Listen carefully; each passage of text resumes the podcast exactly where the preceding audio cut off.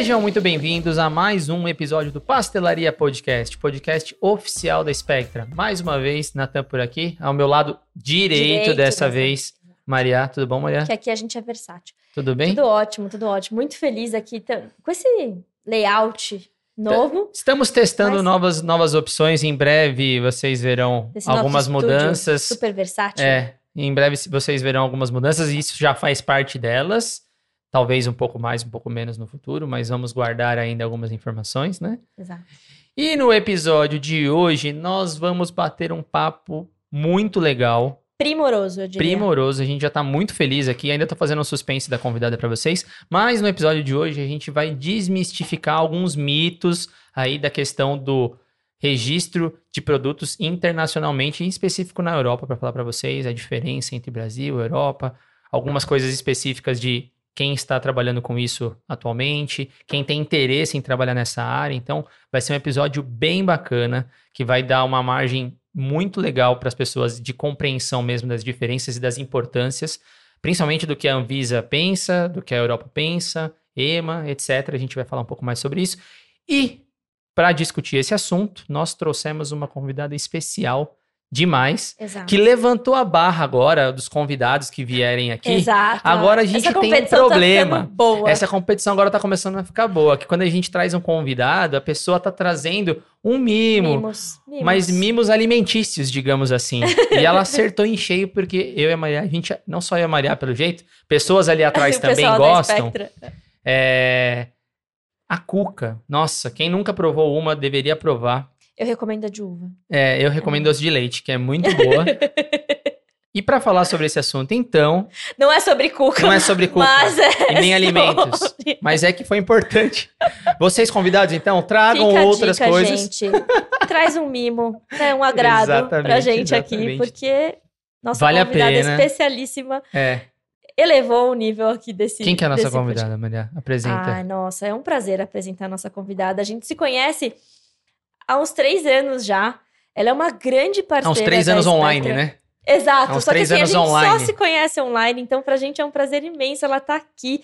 Ela pegou o seu aviãozinho às- na madrugada de hoje para estar aqui com a gente. Então é um prazer imenso apresentar para vocês Milena Barroso, especialista aqui, é consultora e diretora da Vita, nossa parceira aqui em assuntos regulatórios também. Então, Mi, prazerzaço ter você aqui, te Ai, conhecer alegria. pessoalmente. É, acho que a gente tem muita afinidade, assim, mesmo se conhecendo online, né? É verdade. Então, uma Nossa, eu tô muito grata de estar aqui, gente. Muito Imagina. obrigada por esse convite. gente. Prazer é nosso. Agradeço em meu nome, em nome da Lorena, em nome de toda a Vita, tá? Sim. A gente vai ter que trazer a Lorena aqui. Infelizmente, Exato, a gente não Lorena conseguiu também. fechar as agendas, mas a próxima é a Lorena. É que o avião da. Lorena fica um pouquinho um mais pouquinho mais longe. longe. Aí ficou um pouco complicado, mas a gente vai trazer ela aqui pra gente conhecer ela também pessoalmente Com e conversar sobre isso. Ô, Mi, você sabia que quando eu saí do Axê, você foi a primeira pessoa que mandou um- um- uma mensagem no LinkedIn pra mim falando: "Nossa, que legal que você saiu. Parabéns por ter entrado na Spectra. Vai ser um prazer trabalhar com você." Só que a Mi já tava comigo antes do É, ela já tava trabalhando com a Maria e tal. e aí eu falei, nossa, que legal, quem que é essa pessoa? E aí, estamos aqui conversando hoje. Nossa, que bem bacana! É, e, eu não sabia, e eu não sabia que você era o esposo da Não, Mariana. exatamente. Você Então eu te mandei te parabenizando pelo novo desafio. Spectra, exatamente, exatamente. Que máximo! Bacana, né? que, le- que legal que eu te marquei também com relação a isso, né? É, É verdade. certas coisas na vida a gente é, né, acaba sendo marcado, mas foi um. Bom, vamos começar o assunto, Bora, um assunto bora. A importantíssimo. gente quer saber tudo de É. Milena, porque ela tem muito. Tem gente, muita coisa pra falar, muita história pra contar. A gente Tem. já tava contando aqui antes nos bastidores, nossa, se pudesse ela ia ficar uns quatro dias aqui com a gente Exato, conversando, pelo exato. jeito. É, mas eu vou deixar a Maria fazer a primeira pergunta do programa, a pergunta principal. Nossa, do episódio, vai lá. Eu sei que vem coisa boa, então vou perguntar. Quem é a Milena na barraca do pastel? Ai, que pergunta difícil! Gente, eu brinco que é uma pergunta difícil porque eu passei por muitos labirintos, né, para chegar até onde eu cheguei. Uhum. Mas eu sou farmacêutica, formada pela Universidade Federal do Ceará, Que legal. cearense, que está há 12 anos no Rio Grande do Sul, quase 13. Daqui a pouco o você já vai negócio do sotaque é um... vocês não vão conseguir. Então, não, é, quantos- não vai por esse caminho. Com quantos anos você É uma saiu do mistura Ceará? boa. Ah, pro sul, você fala? Pode ser. Depois eu faço a minha Não, mas segunda. você saiu do Ceará de, pro sul ou você saiu do Ceará pra algum outro É lugar? porque eu, É, eu, eu, eu fiz intercâmbio também em Portugal, né? Na época da graduação. Então, mas aí você voltou pro Ceará de novo. Aí voltei pro E aí do Ceará. Ceará você foi pro... Eu sei que eu tô antecipando, mas é só pra fazer um Eu não vou te contar a idade, senão Natan nem vê. Não, é eu ia falar, daqui a pouco você já vai estar mais tempo no Rio Grande do Sul do que no Ceará. É, ainda não tá nesse nível. Ah, não? Ah, então tá. É porque eu falo isso pra mulher. Daqui a pouco eu tô há mais tempo em São Paulo do que... Apesar de eu ter nascido em São Paulo, eu cresci, eu cresci no litoral. Ah. Então, eu... Agora, daqui a uns quatro anos, eu acho, eu já vou estar com mais tempo de São Paulo do que litoral. Então, Hum. era por isso a minha pergunta pra você. Ainda não tô nesse nível, mas eh, caminha, caminha pra isso. Perfeito, perfeito.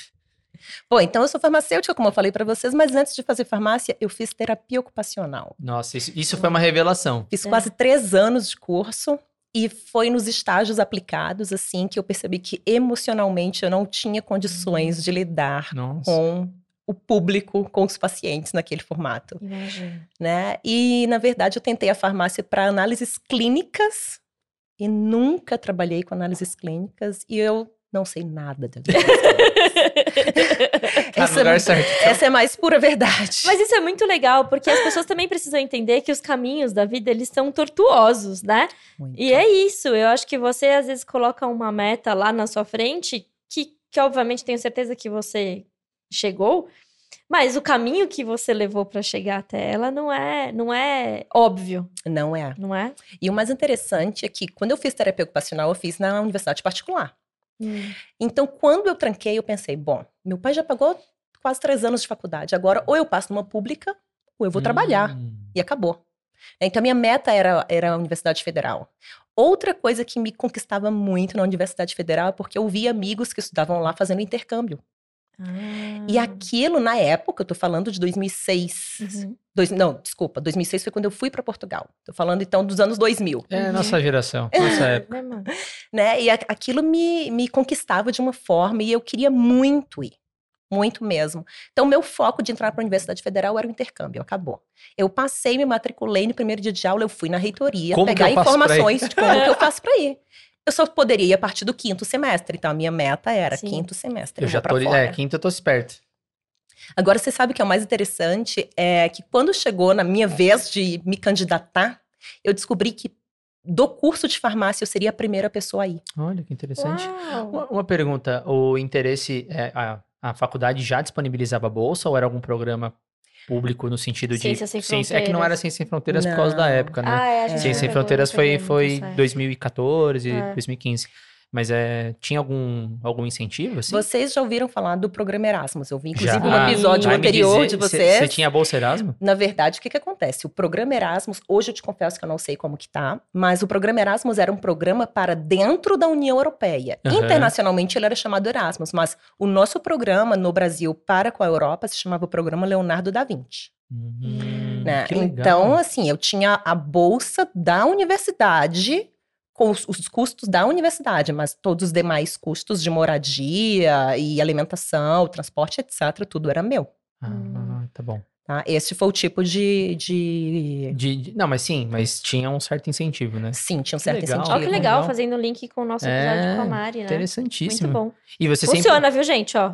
E você sempre quis a Europa? Isso, isso tem a ver um pouco com o fato do que a gente vai discutir hoje, né? Tipo, do que você veio a Uhum. desempenhar na sua carreira?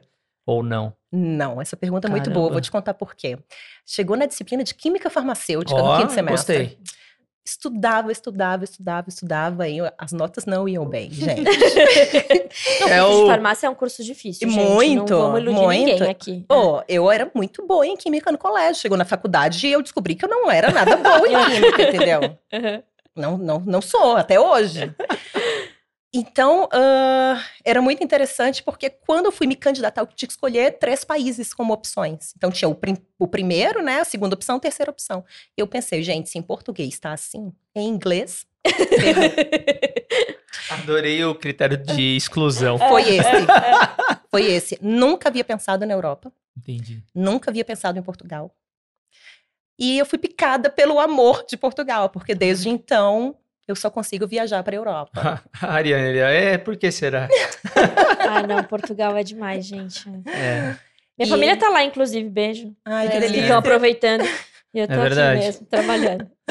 E aí eu sou do currículo antigo do curso de farmácia, Sim. né? Que eu tinha que escolher, Aham. ao final, se eu quisesse, fazer, seguir pela parte da indústria, seguir pela parte da bromatologia ou da análise Análises clínicas. Uhum. E foi por ter ido a Portugal e ter feito as disciplinas de tecnologia farmacêutica lá, que era uma disciplina anual, na qual a gente, nas aulas práticas, fabricava o medicamento e na- outra aula a gente fazia análise do controle de qualidade. Nossa, Foi que, eu legal. conheci o mundo da indústria. Que eu só conheceria no Brasil se eu escolhesse a disciplina da De indústria. Mas aí veio o choque também ah, cultural, o choque da grade curricular, porque eu cheguei no, no Brasil, quinto semestre, eu cheguei lá com as pessoas todas fazendo suas aulas práticas e provas com cálculos para fazer avaliação de HPLC e de espectro. Eu nunca E tinha visto tinha. os equipamentos Uhum. na vida, não sabia aquilo. Gente, foi um pavor. Eu imagino. Foi um pavor. Foi uma dificuldade muito grande. Assim. Por diversas vezes eu pensei: o que, que eu fiz? O que, que eu tô fazendo aqui? Tô perdendo tempo. Vou voltar pra Imagino. terapia ocupacional. É, né? Eu não cheguei nesse nível. Mas eu, eu digo que eu tenho anjinhos da guarda, muito ativos, né? Então, assim, eu tenho uma turma de colegas e amigos, na verdade, portugueses da época da faculdade, que agarraram na minha mão. Eu era a única brasileira na época, Uhum. né? Ah, então, que agarraram na minha mão e me puxavam para estudar com eles, me ajudavam, me ensinavam. E até hoje são grandes amigos. Que legal. Ai, que bom. legal. Isso é bom, porque daí já dá aquela estrutura pra você poder ter confiança e continuar desempenhando, né? Muita, muita. Porque, puta, na época de faculdade, tem a galera que vai pra zoeira, tem a galera que não sabe se tá fazendo o que quer da vida mesmo, que fica indeciso, e tem pessoas que são inseguras ali que não conseguem achar que conseguem fazer. Eu tive muitos amigos que eu até já, já falei isso pra mulher, eu falava assim, nossa, não estudava, não era, não ia, não, não, não se desempenhava tão bem, e aí você Uhum. vai ver hoje, tá como gerente de não sei o que, sabe assim? Eu falo, cara, tá vendo? É muito maluco, no assim. final dá, né? No final dá. É muito maluco. Ô, me, maluco. me conta, onde, onde, pra onde que você foi em Portugal? Eu fui para Coimbra. Ah, Ah, tá, da... Tá bom. Qualquer coisa, né? Então, eu estudou vi- em Coimbra. Eu É. vivi a vida, porque Coimbra é cidade Ai, universitária, né? Sim. Eu vivi a cultura também da acadêmica. Então, assim, Que Coimbra é delícia. conhecido que aqueles trajes acadêmicos que Sim. os Você alunos tinha? Você usam. tinha? Comprei. Olha Eu só. vivi em um ano o que um estudante novo e o que o finalista, que a gente chama, Uhum. o que está no último ano, tudo que esse pessoal viveu em cinco anos eu vivi em um. Nossa, Eu que aproveitei delícia. muito, muito mesmo. Quando a A gente- gente foi pra lá, tinha o pessoal agora. no, no Não, último as pessoas andam, é, as pessoas caminham com sim. aquilo aí. Todo- Jantares, Trajados. jantares de curso, as pessoas vão trajadas, jantares É. de curso. E é um orgulho muito grande usar É. aquele traje, sabe? É Aí na próxima vez que eu for lá, tem a gente comprar um, então, pra, Pra quê, querida? A gente pra já falar que a gente passou lá. fase. Eu tenho algumas. A gente tem uns souvenirs de Coimbra. Vamos comprar esse também. Mas é muito engraçado porque eu voltei para o Brasil e eu fui agradecer um professor que era da área da indústria, Uhum. que na época que eu estava tentando quebrar barreiras Uhum. para ir, é, literalmente quebrei barreiras junto com a coordenação. Também para eles era novo Sim. como fazer a aplicação de uma estudante para esse intercâmbio que ninguém nunca tinha feito. Uhum. Então tinha um professor da indústria que me deu muito apoio. E eu voltei e fui agradecê-lo. Olha, professor, é, ele só seria meu professor no caso se eu escolhesse fazer indústria, Uhum. né? Então voltei para agradecê-lo pelo apoio que ele me deu. Dizer, ó, voltei, deu tudo certo. Queria te agradecer por todo o teu apoio.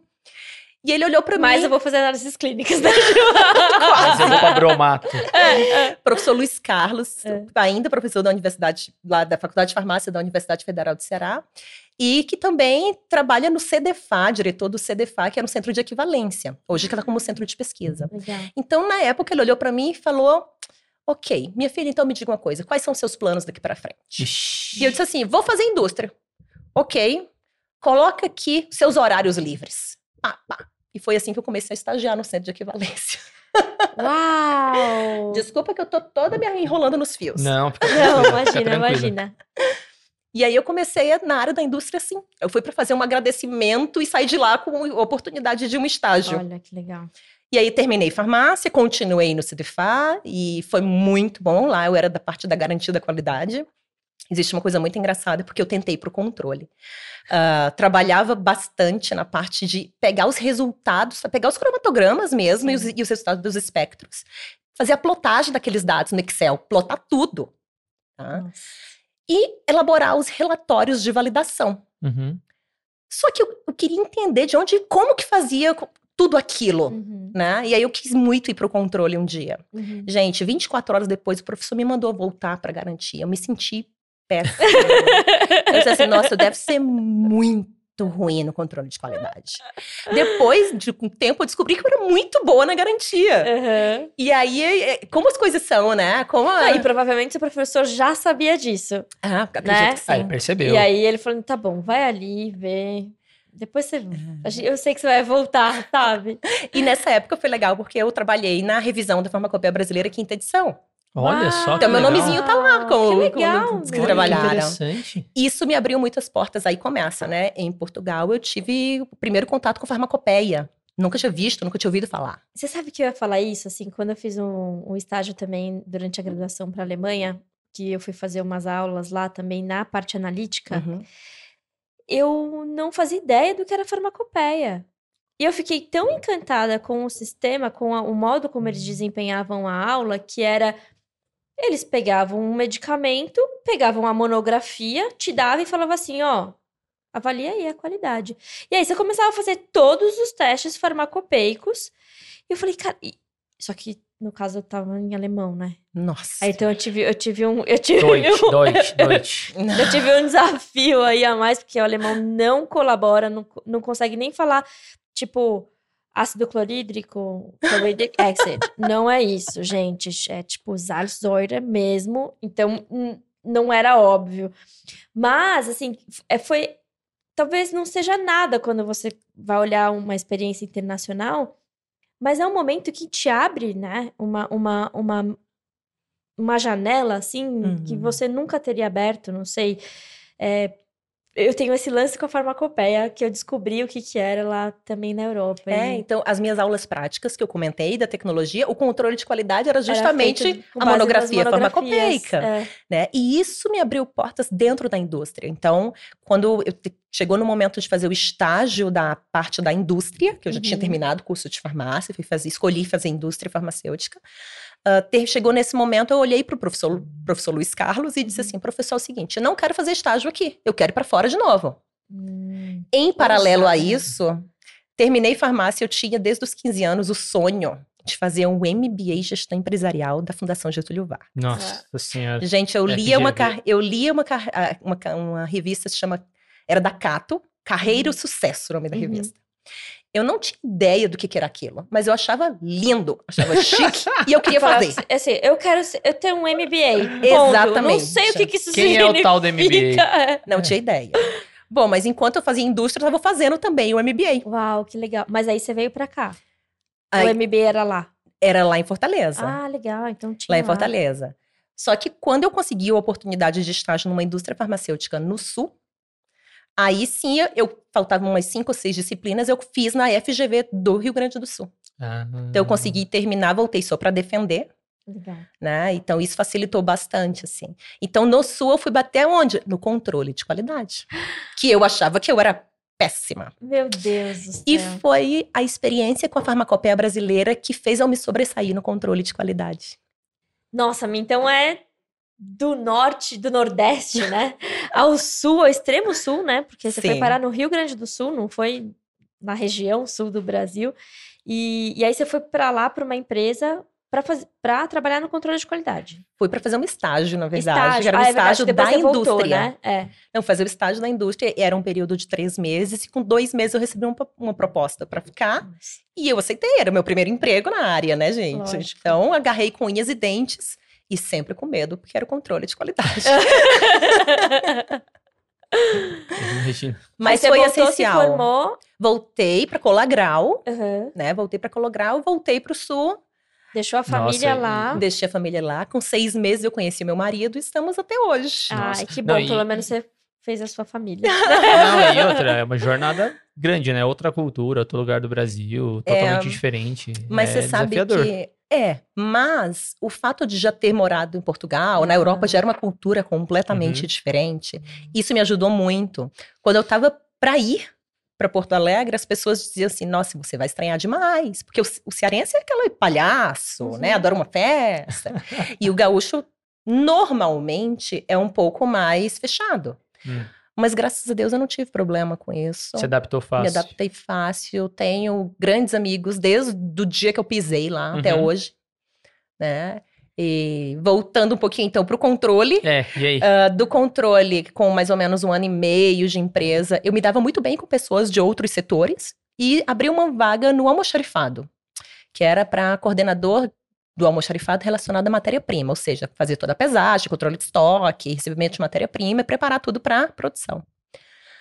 E era uma vaga que tinha muitos desafios, né? inclusive de gestão. E na E época. com um ano e meio que você entrou, saiu de estagiária, entrou como analista e já se candidatou para uma vaga. Era líder de almoxarifado de matéria-prima. Nossa, eu acho interessante que Coragem. você, você tá. Se é, joga. É, numas, é numas Milena diferenças. se joga. Sai da garantia. até que garantir controle, eu já vi bastante gente falar dessa transição. Mas aí agora você tá entrando em almoxarifado e depois eu vou É. querer quando chegar em assuntos regulatórios. É. Aí que, Exato. aí que, que é, o que é onde ficar vai louco. parar. É. É, é. É, e, e o almoxarifado foi o pior momento da minha vida profissional e, ao mesmo tempo, foi sem dúvida o ápice. Porque foi ali que eu decidi exatamente por onde eu queria ir. Né? Os desafios que eu vivia, eu, quando eu, eu pego muito com a equipe. Essa história de ser líder ou gestor, de ficar só ali à distância, comigo não funciona. Eu boto a mão na massa, tá? Uhum. Então, naquela época, eu pegava junto. Se faltou gente, eu tô carregando peso, tô carregando caixa e vambora. E, e a gente tá junto nessa. E aí eu comecei a perceber, gente, mas tudo que eu investi até agora, né? Meu investimento em idiomas tá na gaveta, meu, meu intercâmbio tá na gaveta, na minha cabeça, Uhum. né? Tudo isso na minha cabeça. Eu não, eu, eu quero mudar. Quero mudar. E aí eu disse assim: eu acho que eu quero ir para assuntos regulatórios. E até então, diga-se de passagem, eu nunca tinha visto a área de assuntos regulatórios na prática. Hum. Eu só ouvia falar, tá? Ah, tentei uma vaga interna na empresa, não consegui, porque não tinha nenhuma vaga prevista, mas a gestora na época me deu muito apoio, a Simone Borilli. Simone hoje está na MS. Uhum. Eu não falei o nome da minha gestora de controle, né? A Alex. Tem que É. falar, porque são pessoas extremamente importantes Claro, na minha com vida. Né? A Alex hoje é do time Vita, Ai, que legal. né? Muito bacana. Ah, É, eu já já vi, já ah, vi eu ela vejo também. ela já vi ela, postando, na, né? é, sei quem É. que é. Ah, que legal. Foi É. minha primeira gestora, É. como carteira Ah, assinada, digamos assim. Que legal. Né? É. Então, ah, eu disse assim: olha, eu não, não conheço ninguém no Sul, só o pessoal da empresa, vou mandar currículos. Né? E aí, por indicações, Uhum. eu cheguei numa consultoria, Ah, que legal. numa consultoria de assuntos regulatórios. E aí, o que, que foi mais interessante? Ver que toda esta minha caminhada de garantia, de farmacopeia, de controle, de almoxarifado, de entender o todo, me ajudou. Era essa a minha pergunta. Eu ia falar. A gente às vezes não tem é, noção do quanto essas pequenas atividades lá atrás que você está fazendo vão contribuir, e é justamente aquilo que a gente fala, não, não a gente, mas é o que se fala de quanto mais você conhece a base, a hora que você vai indo para frente na carreira, vai fazendo sentido, você vai ligando os pontos e você vai tendo uma visão diferente daquilo que você faz e que gera totalmente um resultado positivo lá na frente, né? É, a a- ter feito o estágio, ter sa- conhecido a farmacopeia lá atrás, com certeza fez uma diferença enorme, né, para você. Muito. E mais, é, quando eu entrei assim para o assuntos regulatórios, foi muito interessante porque eu sabia que um dia eu queria ter o meu negócio, mas eu não sabia no quê. Uhum. E se seria, quem sabe, uma consultoria. Não sei, até porque na época do CDFA, na época do, da Centro de Equivalência, é, e tinha uma brincadeira interna, assim, ah, futuramente, quem sabe a gente monta uma consultoria, e era uma brincadeira interna mesmo, né? Então, hoje, olhar para trás e ver que hoje nós temos uma consultoria, começou numa brincadeira lá atrás Sim. né? E então, os assuntos regulatórios, entrei com este formato, ah, mas eu senti falta de uma base regulatória. Aí eu vim fazer um curso aqui em São Paulo, no ICTQ. Uhum. Então, na, o curso era aos sábados, Sim. a cada 15 dias. Na época, nós viajávamos muito pela consultoria. Então, eu cansei de fazer viagens de segunda a sexta, e na sexta vir direto para São Paulo, assistir Só a aula, semana. Saía no sábado à noite, voltava para Porto Alegre e eu tinha que ser uma namorada presente. Então, gente, eu cansei de me arrumar no avião. Pronto, chegava pronta para Pronto balada. pra sair, é. Não tinha cansaço porque eu precisava me fazer presente para não ter reclamação da namorada, entendeu? Uma pergunta só. Aí, nesse caso, você saiu, então, da, da empresa para a vaga de assuntos regulatórios, você já foi para outra empresa, é isso? Ou ainda era Já. a mesma? Não, já fui para uma Ah, consultoria. Ah, já foi uma consultoria. é. Ah, já fui perfeito, para uma perfeito, consultoria. Perfeito. E aí então, a tudo sua começou. vida era, era ponte aérea o tempo inteiro. E aí tudo começou. Sou muito grata a eles, o pessoal da Única Suporte. Que legal. Né? Sou muito grata por todas as oportunidades. Assim, foi onde tudo começou realmente. Uhum. E, obviamente, cada um também vai fazendo, vai, vai fazendo por onde, né? Não, vai claro, fazendo seus com investimentos certeza. e tudo Claro, Com mais. certeza. Né? E aí, em 2014, a gente me deu a crise profissional. Ixi. 2014, eu tinha um desespero de ir embora do Brasil. Só por curiosidade, quantos anos? Ixi, pra quê? Ela É porque falou. Eu tenho uma regra. Não, é a Não, crise. dois- é. A Você não precisa falar crise- atualmente, mas lá, vamos fazer as contas. 30, É, não vou- 30 não, mas era- 33? É um po- Era por aí, 33, 34, É, 35. não, só, é só, só uma Não, acho que era isso aí, uns 35. Tá. A gente tá já chegando na minha idade, mas tudo bem. Não, não, não. Daqui a pouco vai não ter foi que pegar. esse o objetivo. Daqui a pouco é você minha... quer pegar o RG? Não, quer é pegar o assim- RG e postar? Não, não é, não é. Tá bom. Desculpa, não era pra ser indelicado assim.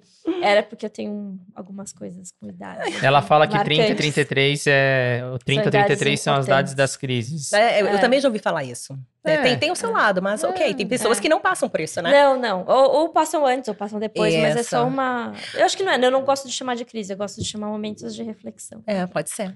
Mas aí eu comecei um desespero de ir embora do Brasil e aquilo um dia me pegou no trânsito. Por que, que eu tava tão desesperada? Eu tava, gente, desesperada. Mas eu não tinha nada de ruim me Parecia um acontecendo aqui. chamado, assim, né? Não, tipo assim, é, eu- meu relacionamento tá tudo bem, eu tra- tenho trabalho, tá bom, Uhum, tenho conforto, tem saúde, eu senti tudo, não, não tinha o que reclamar. uhum. E aí eu percebi que eu não sabia o que eu queria. Hum, Ah, Não Que sabia o que eu queria. E aí é. comecei uma jornada de autoconhecimento. Aí eu fui fazer uma formação em coaching Ah e lá. fui trabalhar como coach no terceiro turno. Gente, a Nossa, pessoa. quantos- não tem quantas horas tinha seu, seu dia? Só pra saber. Ah, era. Tinha mais que 24, Não, tinha certeza. mais, com certeza. Certeza. Gente, a de vocês também tem. Não, não, não. Agora. Agora, mas né? tudo bem. Né? Pô, consultora, namorada presente, É. coaching. Pô, não. Ah, Caramba, gente, estudante, né? gente, Porque quando a gente quer, a gente faz acontecer, né? faz. Quando a gente quer, a gente faz acontecer.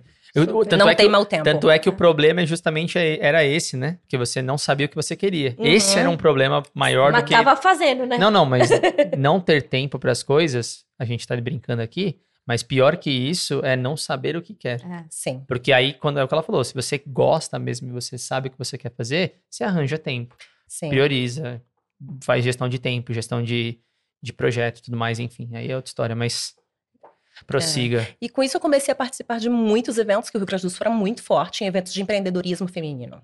Hum, Era Nossa, muito forte. Então eu ia para muitos eventos, tinha uma dinâmica no, um dos pioneiros, que era o jogo de damas da Débora Xavier, conhecidíssima no nosso, nosso meio lá no sul. E tinha uma dinâmica que era dinâmica, cinco pessoas se juntavam e cada uma tinha um minuto para contar quem era, o que fazia e o que estava fazendo ali. Todo mundo tinha um objetivo, ah, ou então trabalhava com alguma coisa, sei lá, ou tinha algum negócio, Uhum. que seja ah, comercial ou Uhum. restaurante, não sei. E eu dizia assim, ah, eu vim aqui para conhecer pessoas, para me inspirar. Eu não tinha realmente um objetivo ali. Né? E hoje, o quanto que todos aqueles momentos, todas aquelas experiências, todos os contatos Exato. que foram feitos ah, me trouxeram até a vida. Ainda Uau. existe esse, esse tipo de. Muito. Porto Ah, Alegre é é? Porto Alegre. Rio Grande do Sul como um todo, ele é Que muito legal. forte. Que O legal, empreendedorismo feminino lá é muito forte. que legal, que legal. É muito bacana. Mas e aí, Ah. aí você saiu e você teve a ideia, ou não? Ainda, ainda Não, Não, não, e eu continuei como Caramba. consultora, Hum. con- continuei nos assuntos Conseguiu se encontrar? Não. Não, calma. Aí, quando foi em 2016, eu ainda na crise, falei pro meu marido, eu disse assim, vou dar a última cartada. Tenho um... Eu achei um mestrado, eu não sou, não sou acadêmica, gente, não é o meu perfil. Uhum. Então, nunca pensei em fazer mestrado, doutorado, nada queria o disso. MBA, né? Queria o que você MBA. já tinha. É. FGV. FGV. E aí eu vi um mestrado em assuntos regulatórios na Europa, lá em Portugal. E eu falei pro meu marido, ele, ele mandou, se inscreve. Gente, eu tinha casado fazia seis meses, tá? É bom a gente assim, né? Seis Que meses. O marido vai e empurra mesmo. É. E detalhe que no início ele demorou pra me assumir, porque ele tinha medo de eu ir embora a qualquer hora. Mas tudo bem, fecha parênteses. Pelo contexto que você falou, isso podia ter acontecido. Ai, ai. Então eu me candidatei à vaga e fiquei mega surpresa quando de repente saiu o resultado. E eu fui aprovada. Gente, aí foi aquele mix, eu tava em cliente, Nossa, e aí veio aquela coisa, foi literalmente, é a, vou dar a última chance para minha profissão. Eu falei esta frase, tá? Bom, tudo se encaminhou, papelada, etc e tal, então fui para Portugal e o meu marido ficou no Brasil. Ah, deu certo, então, assim. Deu, Deu. certo. Nós ficamos sem nos ver durante, bom, durante um ano nós nos vimos uma vez. Ah, Nossa. seis É. meses. É. É, e ele foi muito parceiro.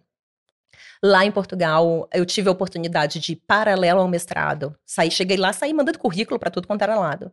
Então lá eu comecei a trabalhar numa outra consultoria Que legal. na área Nossa, regu- você trabalhou muito com consultoria mesmo. É. Sim, a minha, a, a minha experiência regulatória é toda em consultoria. Eu nunca é trabalhei ótimo, dentro né? da indústria. Não, o que é ótimo, porque É. consultoria te São fornece uma coisa muito diferentes, diferente do que a indústria pode te fornecer, né? É, e, tu Sua consegue enxergar ah, Coisas diferentes. nuances de todos os tipos, né? Exatamente. Exato. é. Isso é muito curioso.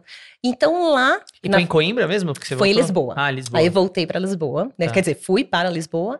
Lá fui recebida pelos meus amigos portugueses Olha da época da faculdade. né? Então eu costumo dizer assim que em Portugal os brasileiros que eu conheço são os brasileiros que trabalham com a gente na Vita. Ah, que legal. Porque o meu, o meu ciclo de amigos em Portugal são portugueses. Eu sou, sou, Sim, muito sim. apaixonada por eles, pela cultura deles. Né? Que legal. Então, ah, lá eu trabalhei na Fagecom, que é uma grande consultoria também. Sou muito grata. Eu vou falar aqui o nome do, do meu gestor na época, dos meus dois gestores, da Sandra e do Augusto, né? Que foram excepcionais sempre comigo. Ah, e aí começaram os desafios a aparecer. Comecei a estudar feito uma louca, porque ao mesmo tempo que sabia muito da teoria, na prática era bem diferente. Aí é o que a gente vai falar aqui hoje. É, exatamente. Né? Na prática era bem diferente. Mas aí você fazia. O, o que eu acho que é legal é que você estava no mestrado desbravando Uhum. a, a Que área era a teoria. regulatória na teoria, e em paralelo você tinha a prática. Sim, eu consegui aplicar. né? Exato. Isso foi excepcional. Isso me ajudou imenso, Nossa, sem dúvida. imagino. né? Mas até pegar o tranco, aí veio na época. eu gente, na época eu fui aprender a trabalhar com CTD sem nunca ter tido uma introdução com CTD. Na verdade, eu já comecei a trabalhar com o ECTD. Eu não. Eu, Uau, já eu não- começou. Dois passos final, antes. é. Sim, eu já comecei com o ECTD, né? E aí, depois foi que eu fui estudar o a, a história para entender de onde veio tudo Ah. aquilo. Eu sabia que já existia, sabia como era a organização, mas eu nunca tinha eu montado um dossiê. Hum, E é diferente você montar, Claro. né? Tem muitos desafios você conseguir fazer todo esse mapeamento, cruzamento das, de todas as informações. Mas o- a questão é que depois que você aprende aquilo, você não consegue trabalhar com nenhum outro tipo de dossiê. Ai, imagino. A gente falou no episódio que a gente gravou esses dias de CTD o quanto é o quanto é bom você ter uma documentação organizada para avaliar, sabe? Muito.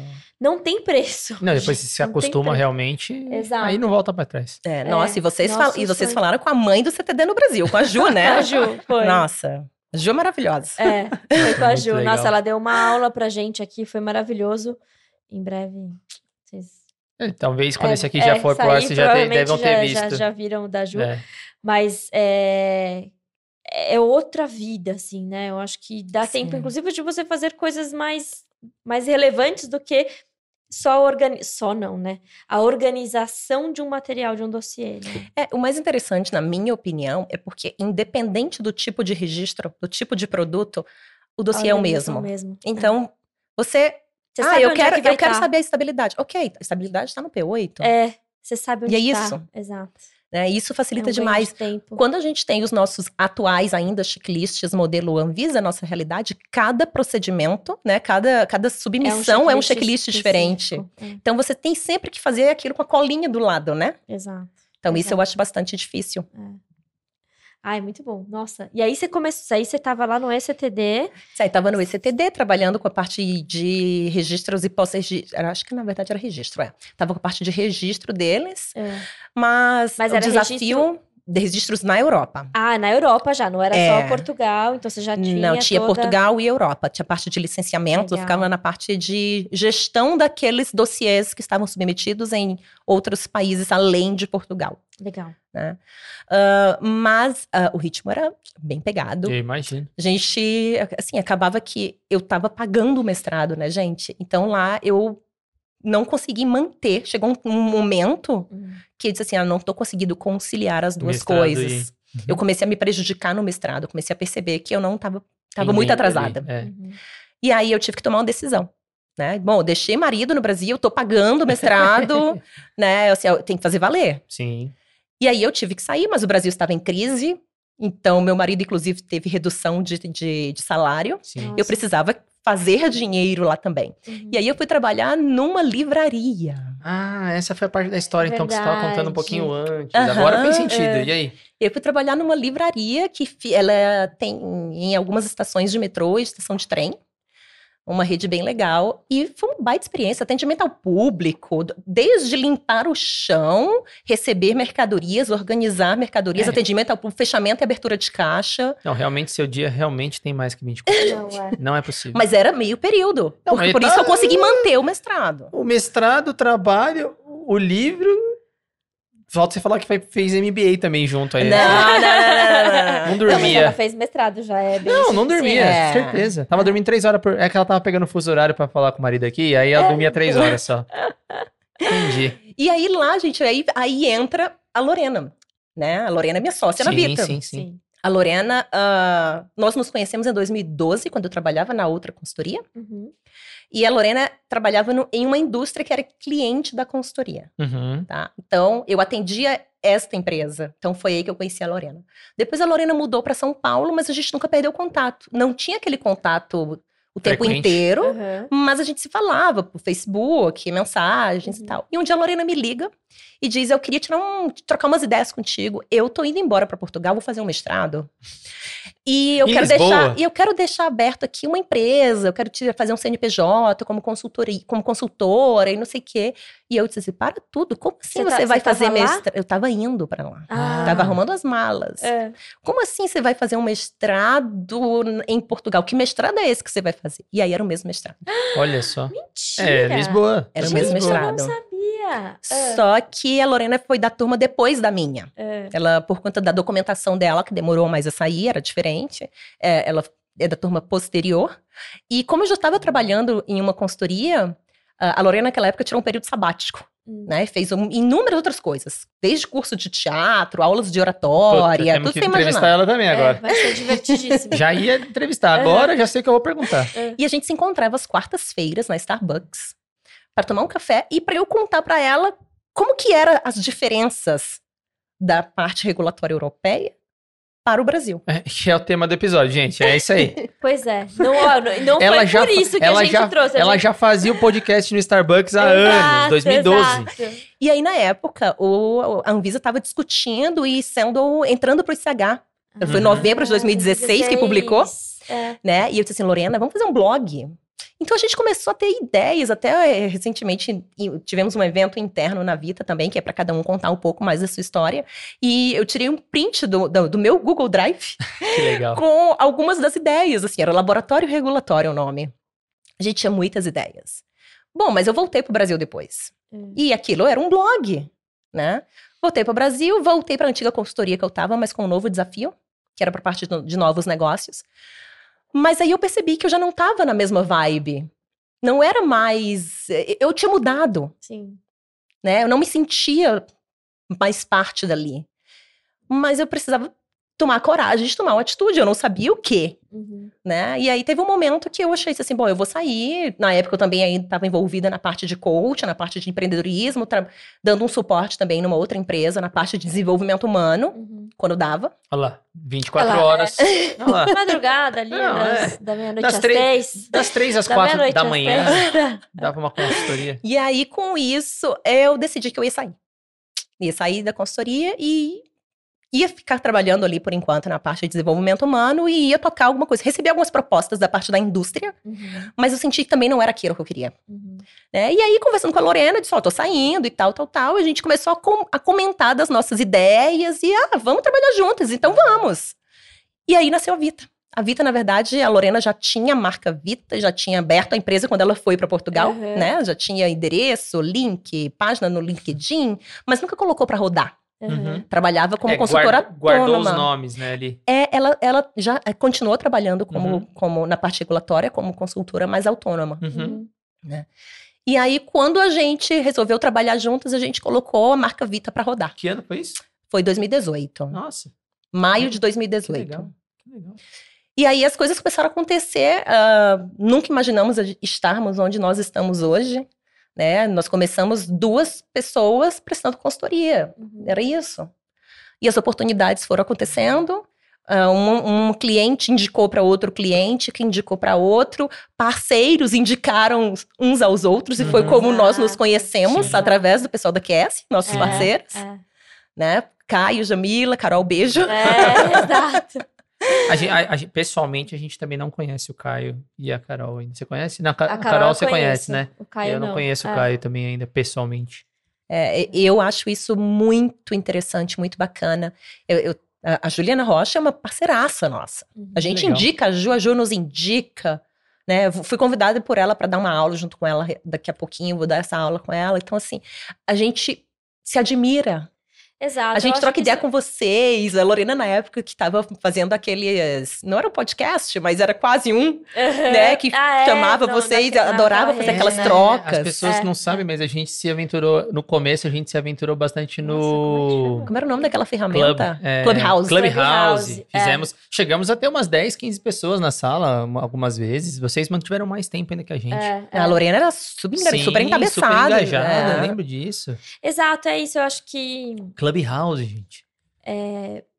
as parcerias são muito. É uma ferramenta muito potente que a gente tem, né? Muito. Para se ajudar. Muito. É, Ah, não sei, eu, eu, eu, eu gosto dessa questão da parceria quando ela é clara, transparente, sabe? Um pega na mão do outro e vamos embora, né? Sem um querer atropelar o outro Exato. e tal, né? Eu acho que não precisa, não, Não, não pelo tem contrário. necessidade, é. Tem espaço para todo mundo. Eu vejo tanto Exato. gente, tem espaço para todo mundo.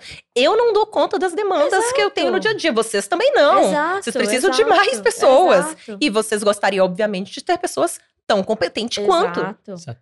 né? que a gente confie, que a gente consiga entregar um trabalho, né, do, do Exato. nível que a gente está acostumado a fazer, enfim. É, e, e até por isso que a gente se conheceu, né? Sim. Mas aí, gente, o que é mais interessante quando a gente começou com a Vita? Uhum. Uma das ideias era assim, bom, a Lorena tá em Portugal. Lorena continua em Portugal até hoje, Uhum, né? Lorena tá em Portugal, eu tô no Brasil. Ah, tem toda a experiência também, não só do mestrado das duas, mas como em trabalhar Sim. em uma empresa europeia, conhecer os procedimentos. Então, o que, que a gente identificou como oportunidade? Bom, a gente facilita a comunicação entre empresas do Brasil para a Europa e da Europa para o Brasil. Como que a gente faz essa facilitação? A gente fala na linguagem deles, mas trazendo a realidade do país que eles têm interesse. Ou seja, se eu falo com uma empresa brasileira que quer registrar um produto na Europa, eu vou falar na linguagem legislação Brasil, mas explicando O que precisa. o que precisa para a Europa, mas usando o vocabulário Brasil. Uhum. E o contrário. Sim. Isso nos ajudou muito e abriu muitas portas. Né? Inclusive, hoje nós temos muitos clientes brasileiros que chegam até nós pedindo ajuda para fazer a intermediação, fazer não só uma avaliação de um dossiê, ah, uma submissão de registro, mas para ajudar, inclusive, nas reuniões com os parceiros internacionais que eles têm. Legal. Então, hoje, 99% dos nossos relatórios são em inglês, mesmo os relatórios para o Brasil. Sim, é isso a gente estava falando um pouquinho antes. É bem interessante. Legal. Inclusive, eu vou guardar um- alguma pergunta pro final que tem tudo a ver com isso. E deixa eu te perguntar, Mi, hoje o escopo maior da vida, porque o regulatório Uhum. trabalha com muitas coisas, né? Hoje o escopo mais representativo da vida é esse, assim, é essa parte de Pode falar, pode falar, que Ah. eu vou adicionar uma pergunta depois. é essa parte de internacionalização, esse meio de campo entre Brasil e Sim, eu diria que esse é, uma, é o ponto-chave, Uhum, tá? Mas dentro dele, a gente tem várias atividades. tá. Então, dentro dessa parte de internacionalização, seja de uma empresa de fora que quer vir para o Brasil, seja da empresa brasileira que quer, Pra por fora. exemplo, ir para fora, a gente prepara os dossiês. Uhum, Então, a gente monta os dossiês em CTD, seja para o Brasil, seja lá para fora. Né? Lá para fora, a gente já faz a submissão em ECTD, Uhum. no caso de Europa. Ah, a gente faz muita auditoria de dossiê, os famosos gap analysis. Uhum. né? Então, a gente faz muita auditoria e também a gente faz muita due diligence Sim. né? Só que aí o conceito de due diligence, ele também a gente percebe, a gente começou a aprender isso na prática, ele também muda muito de empresa para empresa. Então a gente fala assim, o que, que para você é uma due diligence? Que alguém, aí a empresa fala assim, ah, não, é só, é, eu estou fazendo uma due diligence de um produto, mas aí tem outro que quer fazer uma due diligence de para comprar uma empresa, para fazer uma linha de produtos. Então o foco ele depende muito do objetivo do negócio. Eu ia até perguntar, vocês têm parte de novos negócios também, ou só na parte estratégica de assuntos regulatórios dentro do que é novos negócios? Parte estratégica dentro do que é novos Entendi, negócios. perfeito, tá bom. É. A gente é muito procurado para fazer novos negócios, mas aí a gente teria que entrar numa outra, É, não, por isso que numa eu, outra é área. como você e tem o contato e fala línguas, assim, a língua das É, pessoas, a gente tanto de lá ajuda. quanto- é. A gente ajuda, tá? Se você ah, me ajuda com contato, tá? eu te passo uns contatos, você, Uhum. É, você vai adiante, mas a gente não entra nessa negociação. uhum. É, tem muita oportunidade, né? É, É. maluco. Muita. Nossa, Então, mas A gente dá muito treinamento também, Sim, né? sim, treinamento sim. de CTD, treinamento. então, A gente dá muito treinamento lá fora de legislação do Brasil. Então, às vezes Ah. online, a Lorena, há um mês e meio atrás, estava numa empresa portuguesa. Há um mês atrás, estava numa empresa portuguesa dando um treinamento sobre legislação brasileira. Há dois meses, estava numa empresa da Espanha dando um treinamento para o Brasil. Ah, que legal. Para que eles est- estejam preparados, para que eles entendam as diferenças. Por quê? Legal. eles estavam negociando, essa empresa da Espanha, ela estava negociando ah, alguns dossiês com uma empresa brasileira e vinham muitos questionamentos da empresa brasileira que eles não Nossa. entendiam e imagino, ficavam revoltados com alguns questionamentos. Então, é, essa empresa brasileira nos indicou para ele. Ah, E aí o legal, cliente chegou e disse assim: ah, a gente precisa de um treinamento para a gente entender essas diferenças. Que legal. E aí foi quando É, começou. até pra convencer, né? Porque a hora que você entra nesse nível de discussão, você tá falando, geralmente, você tá falando com a área técnica, né? Sim. E a área técnica, prazer, somos muito cabeçudos e só vamos fazer aquilo que a gente acha que tem que fazer, né? Sim. Que faz sentido. Então, eu sei, eu, eu fico geralmente também nessa, nesse vai e vem aí de, de pedidos e tem gente que não aceita, a gente faz bastante avaliação de DMF aqui também, Aham. né? Específico na parte de impurezas, né? Que é o nosso escopo. E a gente devolve, os caras não entendem nada. Falo, ah, então, né? Mas aqui, para aqui, aqui no Brasil a gente É precisa, assim, né? querido, não tem como, né? Enfim. Não. Mas é, mas é uma é, é um bom meio de campo, bom meio de Sim. campo que vocês fazem. E é Não muito legal, a gente gosta mesmo, a gente se É. realiza com isso, sabe? Eu imagino. E, e o mais bacana disso são os feedbacks. Então a gente vê que funciona. É, Sim, sim, sim. é. A gente vê que funciona. Não, e é a melhor forma de você continuar captando mais cliente, mais cliente, né? Porque eu acho que retém eles, inclusive. E eu acho que é tão engraçado, porque assim, ó, é sobre comunicar, so- é sobre comunicação, né? Pura e simplesmente. Não é sobre ser conhecer a parte técnica Uhum. ou, ou legislação, é uma tradução, não diria na língua, mas assim, na linguagem em que as pessoas entendam, né? Exato. e Muito legal. mais, né? Você também começa com o tempo a conhecer o comportamento de determinadas culturas. Exato. Então é o você saber se comunicar também Na, na cultura. do outro, exato. Olha Né? que coisa legal. Muito, muito bom. Bom, já que a gente falou. Nossa, sua história é muito legal. Ai, foi obrigada. muito boa. Não, foi Nossa, muito é, boa. eu sei que é só uma parte. Tudo, tudo que eu tô registrando aqui na minha cabeça é. Trabalha 48 horas no mesmo dia. Gente, ela Faz é Já mãe, fui, tá gente. Agora não, agora não, Não, porque a minha é pequena não mãe ainda, deixa. mas E ela é, não agora- contou, mas ela é mãe Mas de uma agora, eu tô, pequena. mas agora eu tô pensando, tipo, esse aí é o desafio. Ela vai falar, não, é. Eu consigo. Não, Pego umas agora- quatro horas do meu dia, coloco aqui, remanejo. Não, agora que ela é mãe, fazer- com certeza ela pra deve fazer esse milagre, job a mais aí. milagre. Não, aí eu tive que reaprender a trabalhar, né, gente? Porque se antes eu, antes eu não tinha hora. Dera, se eu trabalhasse 10 horas ou 15 horas por dia, Não tava tudo problema, certo. é. Agora não, agora não dá. Agora não dá mais. Não dá. Né? E À tá tudo noite. certo, Não, tá tudo que é bem, tá só- tudo é só certo. reorganizar, né? Tá tudo certo. Você tem a vantagem de, de ser empreendedora e, e- e ter a sua empresa é. Todo mundo acha que trabalha menos, mas vou falar já para vocês, queridos. Não, né? Mas é ter pelo menos o controle do seu tempo, né? Então você Sim. consegue de alguma forma, às vezes, quando o cliente não tá surtado, porque a gente não chegou nesse nível ainda, mas você tem uma distribuição ali que você consegue Sim, né, se dedicar. Então, eu nem imagino. A gente essencial. precisa conversar depois sobre isso. falaremos. Nos bastidores. É, Mas tenho certeza que você tá tirando de letra, porque afinal de contas, né? Não, é 48 Ela já horas usava em um dia. 48 horas no 40 dia. horas, É. 48 horas em um dia. Exato. Quando a gente quer, a gente faz acontecer. Eu Exato. já É falei, verdade, é gente. não tem desculpa, é não verdade, adianta. É verdade. Gente, ó, fica aí um grande exemplo. Milena trazendo pra gente aí um exemplo de vida. Então, É, espero que vocês tenham. Aproveitem. aproveitem, aproveitem. Pra vocês verem também que não é simples. As pessoas não nascem sabendo, nem sabendo o que querem fazer da vida. Sim. É, eu acho que você tem que ter algum direcionamento para sua vida do tipo, ah, eu quero trabalhar numa indústria farmacêutica e vai, né? E vai, o caminho que vai, porque daí vem também as oportunidades. Uhum. Você vai pegando, enfim. E vai Então, aproveitando e vai aproveitando oportunidades, né? todas elas, né? Porque uma coisa que Exato. também me chamou muita atenção e achei muito é, vantajoso da sua, é, da sua trajetória é você ter passado pela área técnica para ir para regulatórios. Porque Sim. a gente que, que é da área técnica e que trabalha com regulatório, você percebe que assim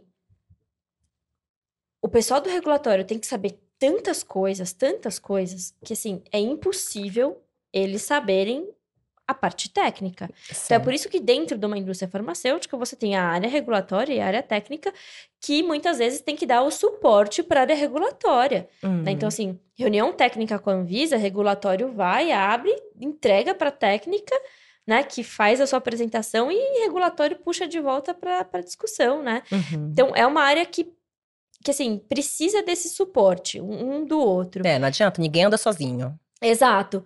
Mas é, deve ser muito interessante trabalhar com você, porque assim, você deve saber o que, o que a área técnica fala. Porque às vezes a gente tem que usar também uma linguagem diferente com o regulatório, porque você fica falando tecniquez, o cara não vai entender e ele não precisa entender. Né? Sim, né, e hoje tá ainda mais desafiador, né? Então, assim, Exato. eu nunca passei, eu, técnica- eu nunca passei aí pela prática das nitrosaminas, gente. Exato, E aí- exato. E aí chega a área técnica, chega a Maria e vem falar de um monte de reação, um monte de, de grupo ali, de agrupamento, que tem potencial ou não para formação de nitrosaminas. Gente, Exato, assim, você tem que saber, você tem que saber. Ó, de novo, volta a parte da comunicação, né? E isso também não só na fala, mas também na escrita, né, Mi? muito. Esse é Porque- o mais importante. É o maior desafio, na verdade, né? Exato. Porque assim, a gente tem sempre que. E isso é algo que a gente sempre tem- tenta trabalhar com as equipes técnicas que chegam até nós. Lembra sempre de que quem vai ler, É o papel, Não- tá no fi... é, quem é frio. lendo não tá te escutando me dar essa explicação. Exato. Eu tô entendendo que você tá me trazendo isso agora, É, mas no papel isso não tá claro. exato. E pra mim, assim, a gente sempre fala disso, até tá, quem é nosso seguidor aí deve estar estressado, porque não tem um episódio que eu não falo da escrita. né? Eu Hum. acho que você precisa escrever, se colocando no papel de quem vai ler, né? Senta na cadeira de quem vai ler aquilo que você está escrevendo e entende se você está passando a mensagem que você quer. Porque existe um desafio na comunicação falada? Existe. Uhum. Só que ele é muito menor quando a gente compara com a comunicação escrita. né? Com certeza. A Então- falada tem a entonação, né? tem que comunicação tudo. Tem, não é- tem, o- tem a, troca, emoção. Você faz a leitura né? de quem tá lendo, né? Quem tá te ouvindo. Então você fala, puta, acho que essa pessoa tá fazendo cara de ela não tá sabendo, eu vou falar de outra forma. O papel é frio, É, quando você tá lendo, você interpreta do, do seu, jeito.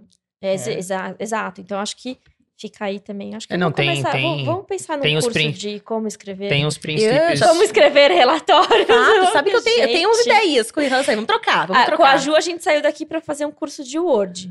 Porque as pessoas não sabem usar o Word. Inclusive, verdade. vai começar aqui pela Spectra mesmo. O curso. A gente vai fazer um teste.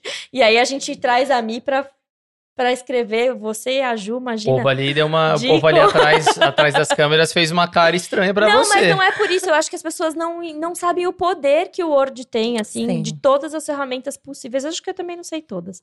Mas Não, enfim, eu acho deixa que- eu tô desvirtuando aqui, já montando cursos, gente. Não, eu acho que o, o- comunicação são três pilares específicos, e entre eles, o modo como se escreve e o modo como ou, o que se fala, né? E o modo como se fala. Então é o que e o modo como se expõe. Exato. Não, Então, com certeza.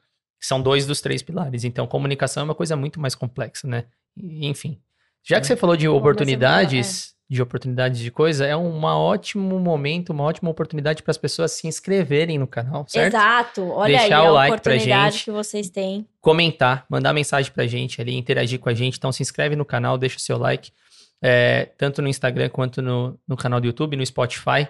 É uma ótima oportunidade para vocês ficarem por dentro de tudo isso que a gente está falando, ter mais acesso às informações que estão hoje no dia a dia das indústrias, das indústrias farmacêuticas, né? Que Exato. a gente acabou não falando e a gente falou de tanta oportunidade boa. Eu falei, bom, deixa eu pôr essa aí para as pessoas também Fica não esquecerem de deixar lá o Mais seu uma like. dica nesse inscrever programa lá no canal. de dicas. E Exatamente. não só da indústria farmacêutica, né? Vocês trouxeram aqui uma pessoa especialista em intercâmbio. Ó, Gente, Exato. Exato. aquele, exato. eu assisto os episódios todos. Que foi, legal. foi sensacional. É. Se eu tivesse metade daquelas informações na, Na minha sua época, Eu também. É. É, Eu também. eu também, provavelmente. Pra você não ver, né? tinha gasto tanto neurônio. Essa é a minha intenção. Essa foi uma das intenções de ter trazido isso de, de trazer coisas diferentes que possam contribuir e colaborar com as pessoas, com os desejos das pessoas, né? Então, Não, enfim. muito legal. Mas já que a gente está falando de intercâmbio internacional, diferenças, vocês estão falando de comunicação, vamos começar a trazer o assunto específico que era a pauta e que a gente já entendeu que dentro das 48 horas do único dia que ela tem, né? Ela é expert nas diferenças entre os registros. Mi, começa a contar pra gente qual é, assim, antes de começar, todo mundo tem a noção que quando a gente pensa em Europa, você fala em EMA. É, E isso. EMA é muito forte, claro, a Uhum. gente sabe. E aí tem a questão toda do ICH que tá envolvida lá na Europa e tal, não sei o quê. Mas a gente estava discutindo, inclusive, aqui um pouquinho antes do bastidor. A gente deixou, tentou ou decidiu trazer uma, uma coisa um pouco antes, explicar que não é só EMA. Então, antes da gente começar então a falar das diferenças, de como é o registro internacionalmente, as diferenças e tudo mais para o Brasil, faz um overview pra gente Uhum. dessa introdução. Isso é bem legal e isso é, isso é muito importante, porque 100% das empresas, vamos falar das empresas brasileiras, por exemplo, tá? Que chegam até nós com algum interesse de registro na Europa, eles sempre chegam falando: "Ah, porque eu quero registrar o meu No produto EMA." no EMA".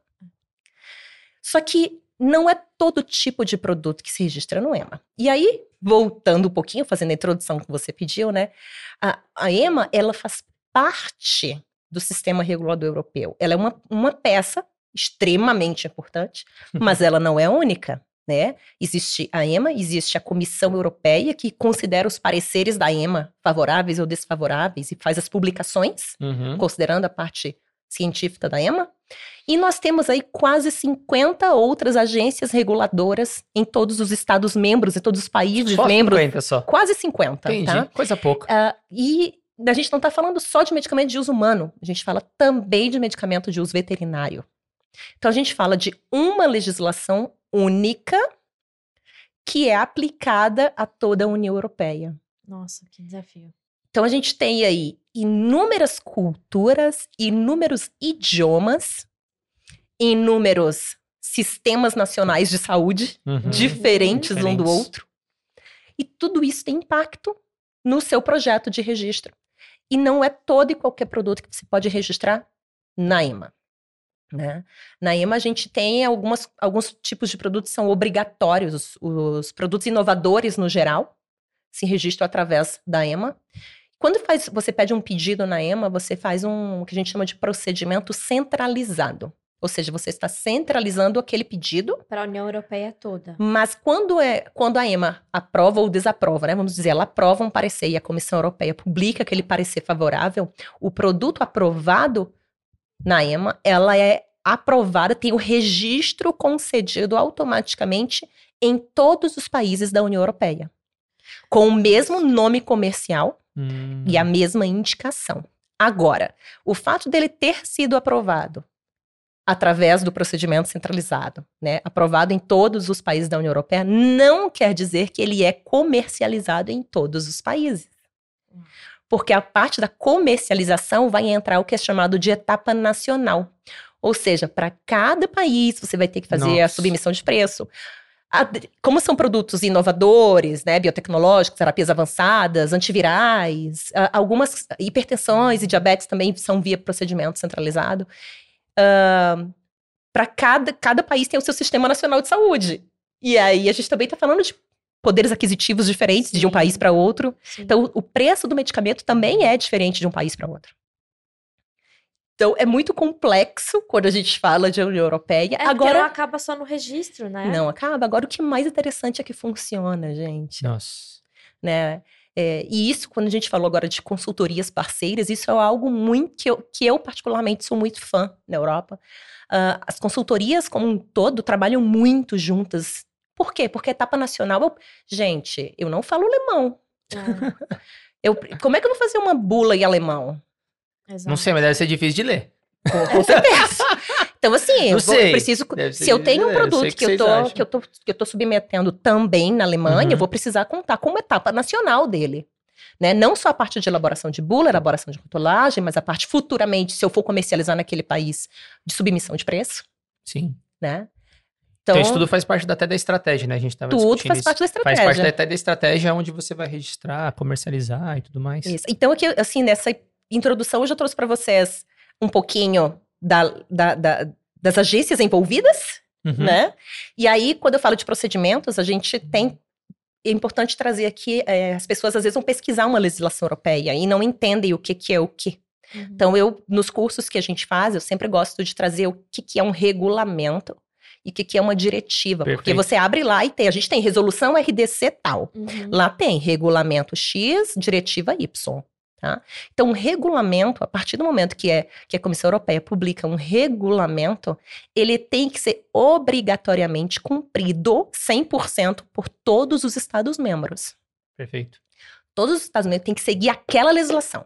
Tá. tá? Se a gente tem uma diretiva, existe uma margem de manobra para Uhum. fazer algumas adequações nacionais. Legal. Quem É. emite, a, quem emite nesse caso a- o regulamento seria o EMA. É, na verdade, quem publica tudo é a Comissão Europeia, né? Mas, ela, é, mas é. ela é munida da informação, da informação científica e técnica da- do EMA. Tá bom. Uhum. E, obviamente, de todas as outras agências que contribuem na construção Uhum. de tudo isso. Para a diretiva também. Sim, diretiva também. Né? E aí, quando a gente tem a diretiva, a diretiva, quando ela é traduzida, se você entrar ali no site das legislações europeias, quando tanto o regulamento como a própria diretiva, existe uma parte de traduções, tá lá em diversos idiomas. Eu sei porque tem português. E aí, quando é a diretiva, vo- com certeza existe alguma de pequena diferença. Um artigo ou outro, ela tem algumas adaptações de um país para outro. Porque existem as regras nacionais também, que devem ser consideradas. Ah, legal. Né? Então, isso é bem importante todo mundo ter muito claro. Regulamento é obrigatório ser cumprido Uhum. na íntegra. A diretiva, existe uma margem de manobra. Isso quer dizer que, às vezes, é importante também dar uma lida na versão em inglês, que é a original. Porque aí você consegue identificar o que, que tem de diferente. Nossa, Muito bom. muito bom, muito interessante essa ideia. É. Inclusive é bom para quem quer começar, né? Quem quer saber para onde, por onde começar. Pra- Sim. Depois eu vou te fazer outras perguntas em relação a isso, mas Tá. Já seria uma boa, um bom ponto de partida, né? Então, dentro do- dos procedimentos, né? Eu falei aqui sobre procedimento centralizado e trouxe a EMA, dei alguns exemplos do que, que é Uhum. obrigatório. Existe a possibilidade também de, opcio, de, de fazer uma submissão para o EMA como opção, se não obrigada. Então, por exemplo, um genérico de um produto que foi registrado via procedimento centralizado. A empresa pode solicitar um genérico através do EMA, neste caso. né? Mas aí é o mesmo. Procedimento centralizado, é via também, EMA também. Também é procedimento aí- Mas centralizado. só para o- aqueles casos que o referência foi registrado via EMA. Tá. É, né? e a Então, gente vai e- entrar nesse contexto do que é referência e que É. não é daqui a Tá. pouco, mas só do que você falou agora. Tem a gente tem como a gente definir o que é procedimento centralizado? Só para O procedimento centralizado é, aquele que é registrado através Do do, EMA. EMA, Do EMA. e quando É, ele é aprovado, ele é aprovado automaticamente em todos os países da União membros da União Europeia. Perfeito. Perfeito. Pode Ah. seguir. Tá, e, e qual que seria um, um outro, uma outra forma de registro? Então, a gente tem o procedimento nacional, que é aquele que é registrado País por país. país por país. Então, eu faço um registro, por exemplo, em Portugal, um registro na Alemanha, um na Irlanda, isso é procedimento nacional.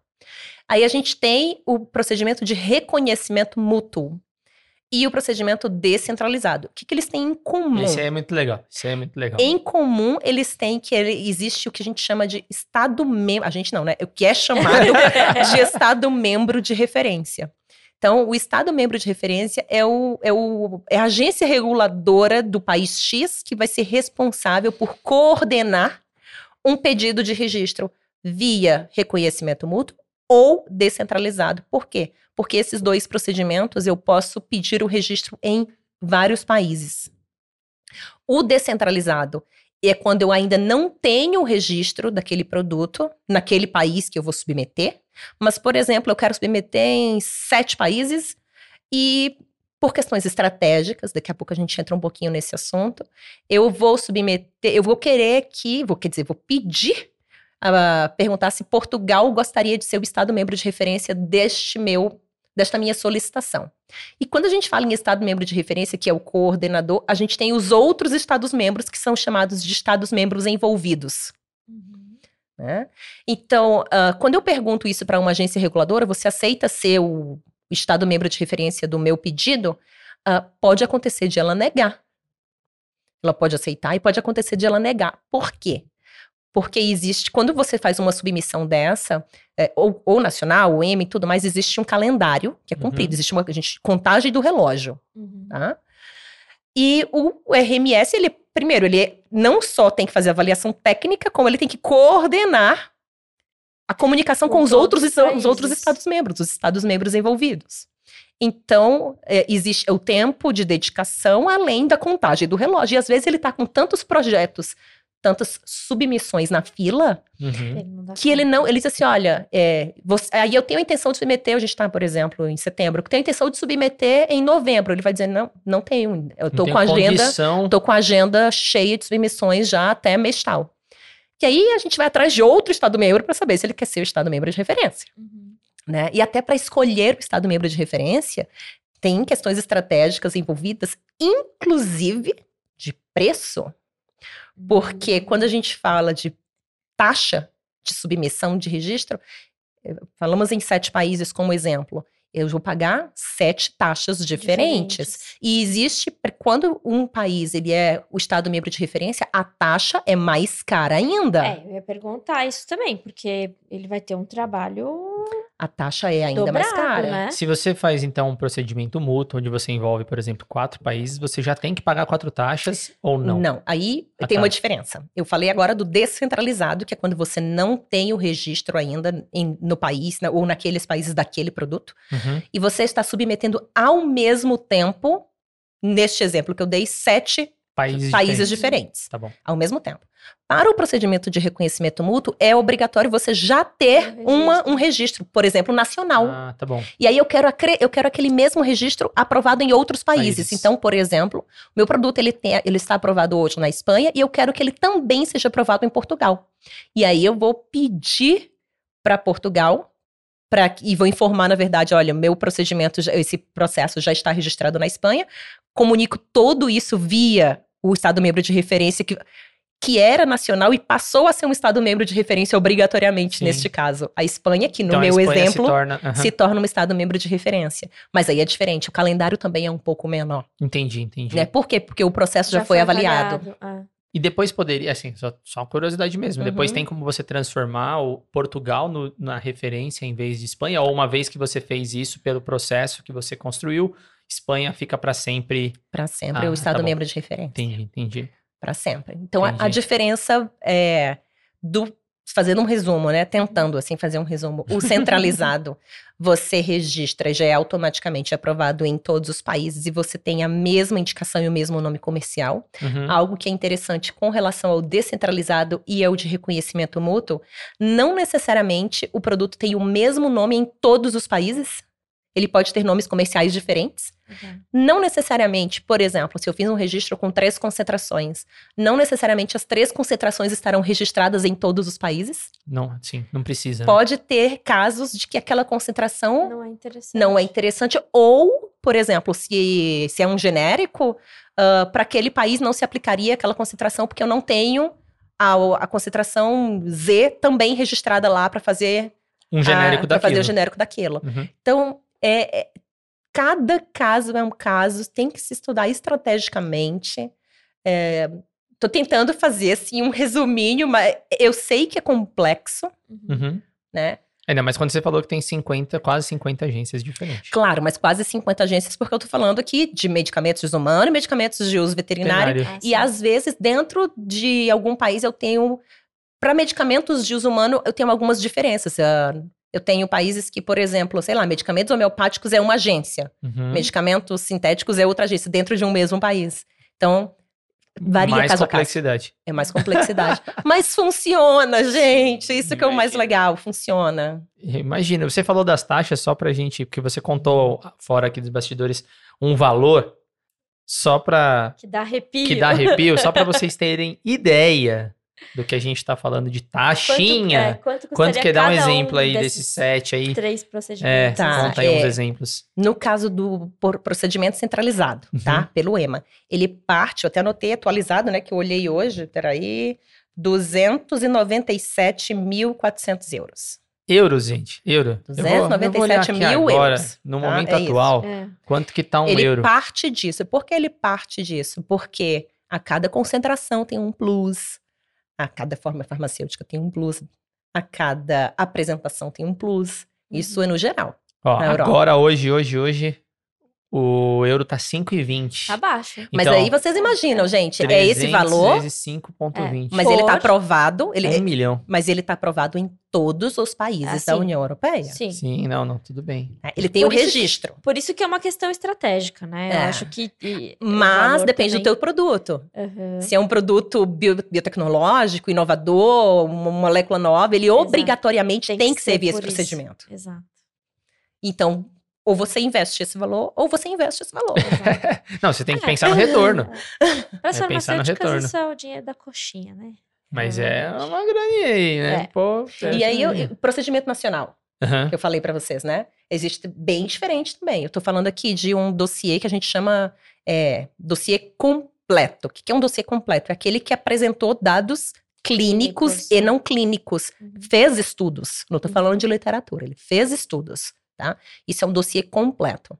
Que é, existe um artigo específico de uma diretiva, tá? Que é o artigo 8.3 da diretiva 2083, que fala sobre os tipos de eh, que a gente no Brasil chama de categorias de medicamentos, né? Uhum. Que ele fala, só que ele chama é, o registro completo, aí tem o, o registro genérico, o registro de uso bem estabelecido, que é o por literatura. Uhum. E isso é outra coisa interessante. Eu tô, tô tentando puxar, tá, gente? Desculpa aí que eu sei que é muito assunto. Não, vai, vai mandando Mas- bala. Um genérico em um país, não necessariamente ele é submetido como genérico num outro país. Exatamente. Ele pode ser, a depender da estratégia, e assim, ah, um genérico é uma molécula que já é comercializada naquele país há mais de 10 anos, que eu consigo dados de literatura e tudo mais.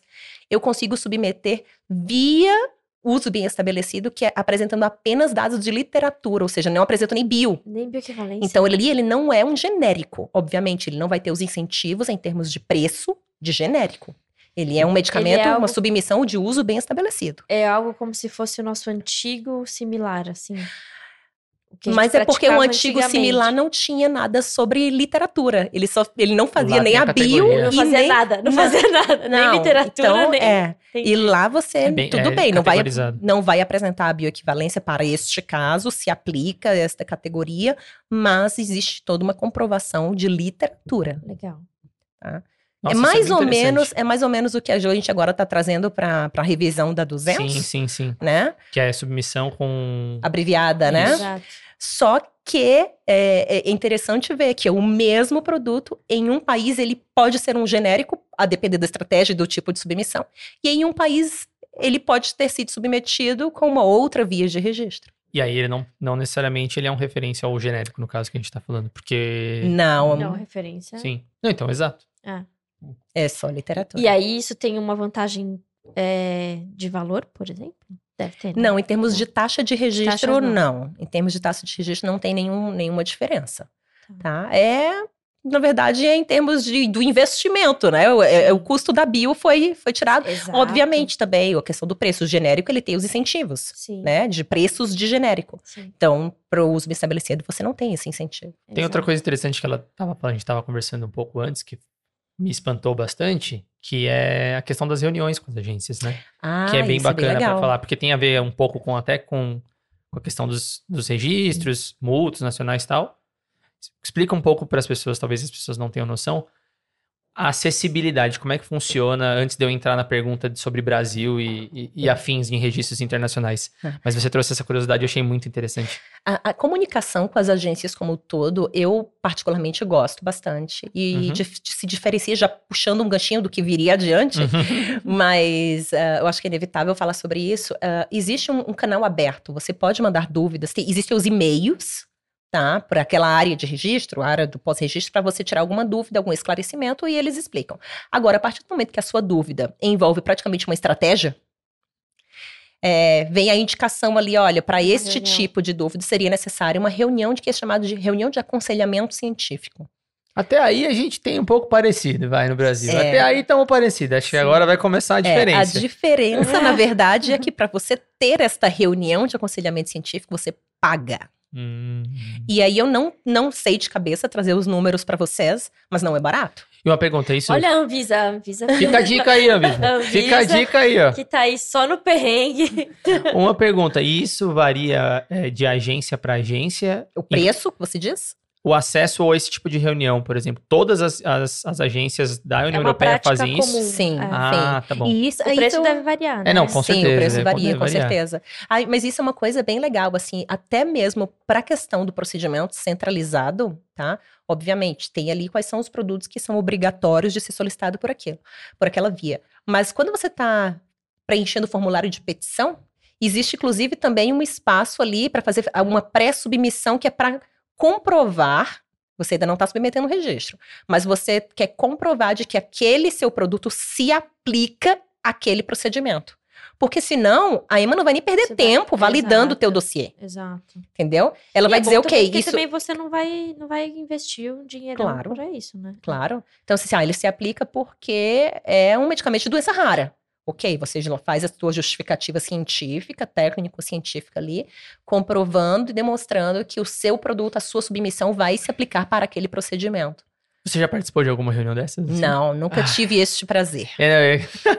não sei se é muito prazer, talvez. Eu acho que sim, Será? porque é- deve ser demais. deve ser uma experiência ser muito demais. bacana, mas eu não tive ainda a Mas isso também oportunidade de significa passar por que todos isso. os casos que você teve, você soube resolver, não teria, tipo, você não teve uma dúvida, então... É. É Ah, não, já também. teve caso que teve dúvida, mas porque a empresa não queria gastar, mas era um procedimento nacional. Sim. A empresa não queria gastar para fazer Aham. esse pagamento, ela decidiu montar uma estratégia própria e submeter. Depois eu Mas soube é um que foi, risco, né, eu já também. tinha saído da, da consultoria, depois eu soube que foi aprovada. Ah. Mas é um risco, né? Ela É um assumiu o risco dela de fazer, É. porque eu imagino que Sim. isso também faz parte da estratégia, né? Sim, Tipo, claro. É. orçamento, budget, e aí, equipe. Eu até, até perguntei pra ela fora aqui do ar, é, quando a gente tava discutindo sobre isso, se isso geraria, por exemplo, maior ou menor acessibilidade das empresas de ter um bom relacionamento e proximidade com a agência. Porque hoje, aqui no Brasil, você marca algumas reuniões, a, a Anvisa tá muito mais aberta hoje em dia. Quando o Rafa. A gente, a gente teve um episódio que o Rafa é, da Anvisa veio aqui e Uhum. falou com a gente sobre flexibilização e tudo mais. Então ele mesmo falou a quantidade de, de tempo que eles estão dedicando, eles estão muito mais abertos a reuniões, tudo mais. E isso gera uma proximidade, gera você Muito. entender um pouco mais como eles pensam, e isso facilita a sua vida na hora de fazer você fazer o- o- os seus, seus registros, inclusive aprender também como eles estão pensando, se você tem dúvida, né? Tal. Mas aí eu falei pra ela, falei, será, Mi, que isso dificulta? Mas aí eu me- tenho uma Mas opinião aí- sobre isso. É, mas aí você trouxe um ponto agora que a gente até não comentou sobre isso, mas acho que é interessante. Quando vem exigência, Uhum. Tá? Qu- a gente, quando o nosso processo começa a ser avaliado, a gente sabe que quando a gente recebe até o relatório de avaliação da agência, veio o nome dos técnicos Uhum. envolvidos, tá? E os e-mails pessoais daqueles técnicos. Então, se eu tenho dúvida na minha exigência, eu posso Direto. não só mandar um e-mail para ele, como existem dias que eu posso ligar para ele. E eles atendem. Para tirar dúvida. Uhum. Eu sou da empresa, aí eu digo, né? Olha, eu sou da empresa tal, tô, quero falar do processo tal. tal. Teve uma, uma exigência que veio trazendo o item X, eu não tô entendendo. Eu gostaria só de esclarecer se o que você quis dizer foi isso, isso, isso. E muitas vezes a pessoa que é responsável, a depender da avaliação, se é uma avaliação, por exemplo, toxicológica, não foi ele, o avaliador não foi ele. Mas aí ele leva a dúvida para o responsável para depois trazer pra gente a resposta. Ah, que legal. E já teve N casos que o Infarmed, no caso, ligou para os nossos telefones para nos dar retorno. Nossa, que legal. Isso é muito bacana. Ah, bacana. Não, e a gente tem É, visto isso, né? Da, novo, da Anvisa estar mais. Comunicação. É. né? Comunicação. Ô, e me- e só me traz aqui, que eu acho que a gente não falou, das taxas dos, dos outros processos, porque você falou do central, do Nacional- centralizado. É centralizado. Isso. Eu te falei assim, do nacional, né? Eu não tenho aqui números do descentralizado do- e do por, por, por MRP, né? Que é o reconhecimento mútuo. Eu não tenho aqui alguns números. Mas, por exemplo, o nacional, para fazer um registro completo do artigo 83 por Portugal, a gente está falando de quase 3 mil euros. Legal, Nossa, né? É. Legal. De 290 Tá bom, e lá vai A cacetada gente tá falando mil. só de Portugal, Sim, né? sim. Mas se a gente está falando da Irlanda, a gente está falando de 20.400 euros, é a taxa de hoje. Esses danadinhos da Irlanda. Se a gente está falando da Alemanha, a gente está falando de 57.800 euros. Nossa Então, assim, E a. Alemanha gente- ainda fica o risco de não conseguir, viu, queridos? Porque o negócio só era nas alturas. ó. Então, gente, tudo depende do país, depende da estratégia, depende do valor que você tem para investir, depende de N fatores que tem que ser estudado caso a caso. Homem, isso faz muito parte de uma área muito legal que, que vem se desenvolvendo a cada ano, que chama inteligência regulatória, certo? Inteligência e estratégia, Ah, legal. que a gente trata na Vita como inteligência e estratégia. Né? então, não adianta, assim, cada caso é um caso e a gente tem que estudar a fundo por que, que aquela via é mais vantajosa, por que aquela outra, qual o custo disso, qual o impacto daquilo. É, eu já até aproveito já para trazer isso, então.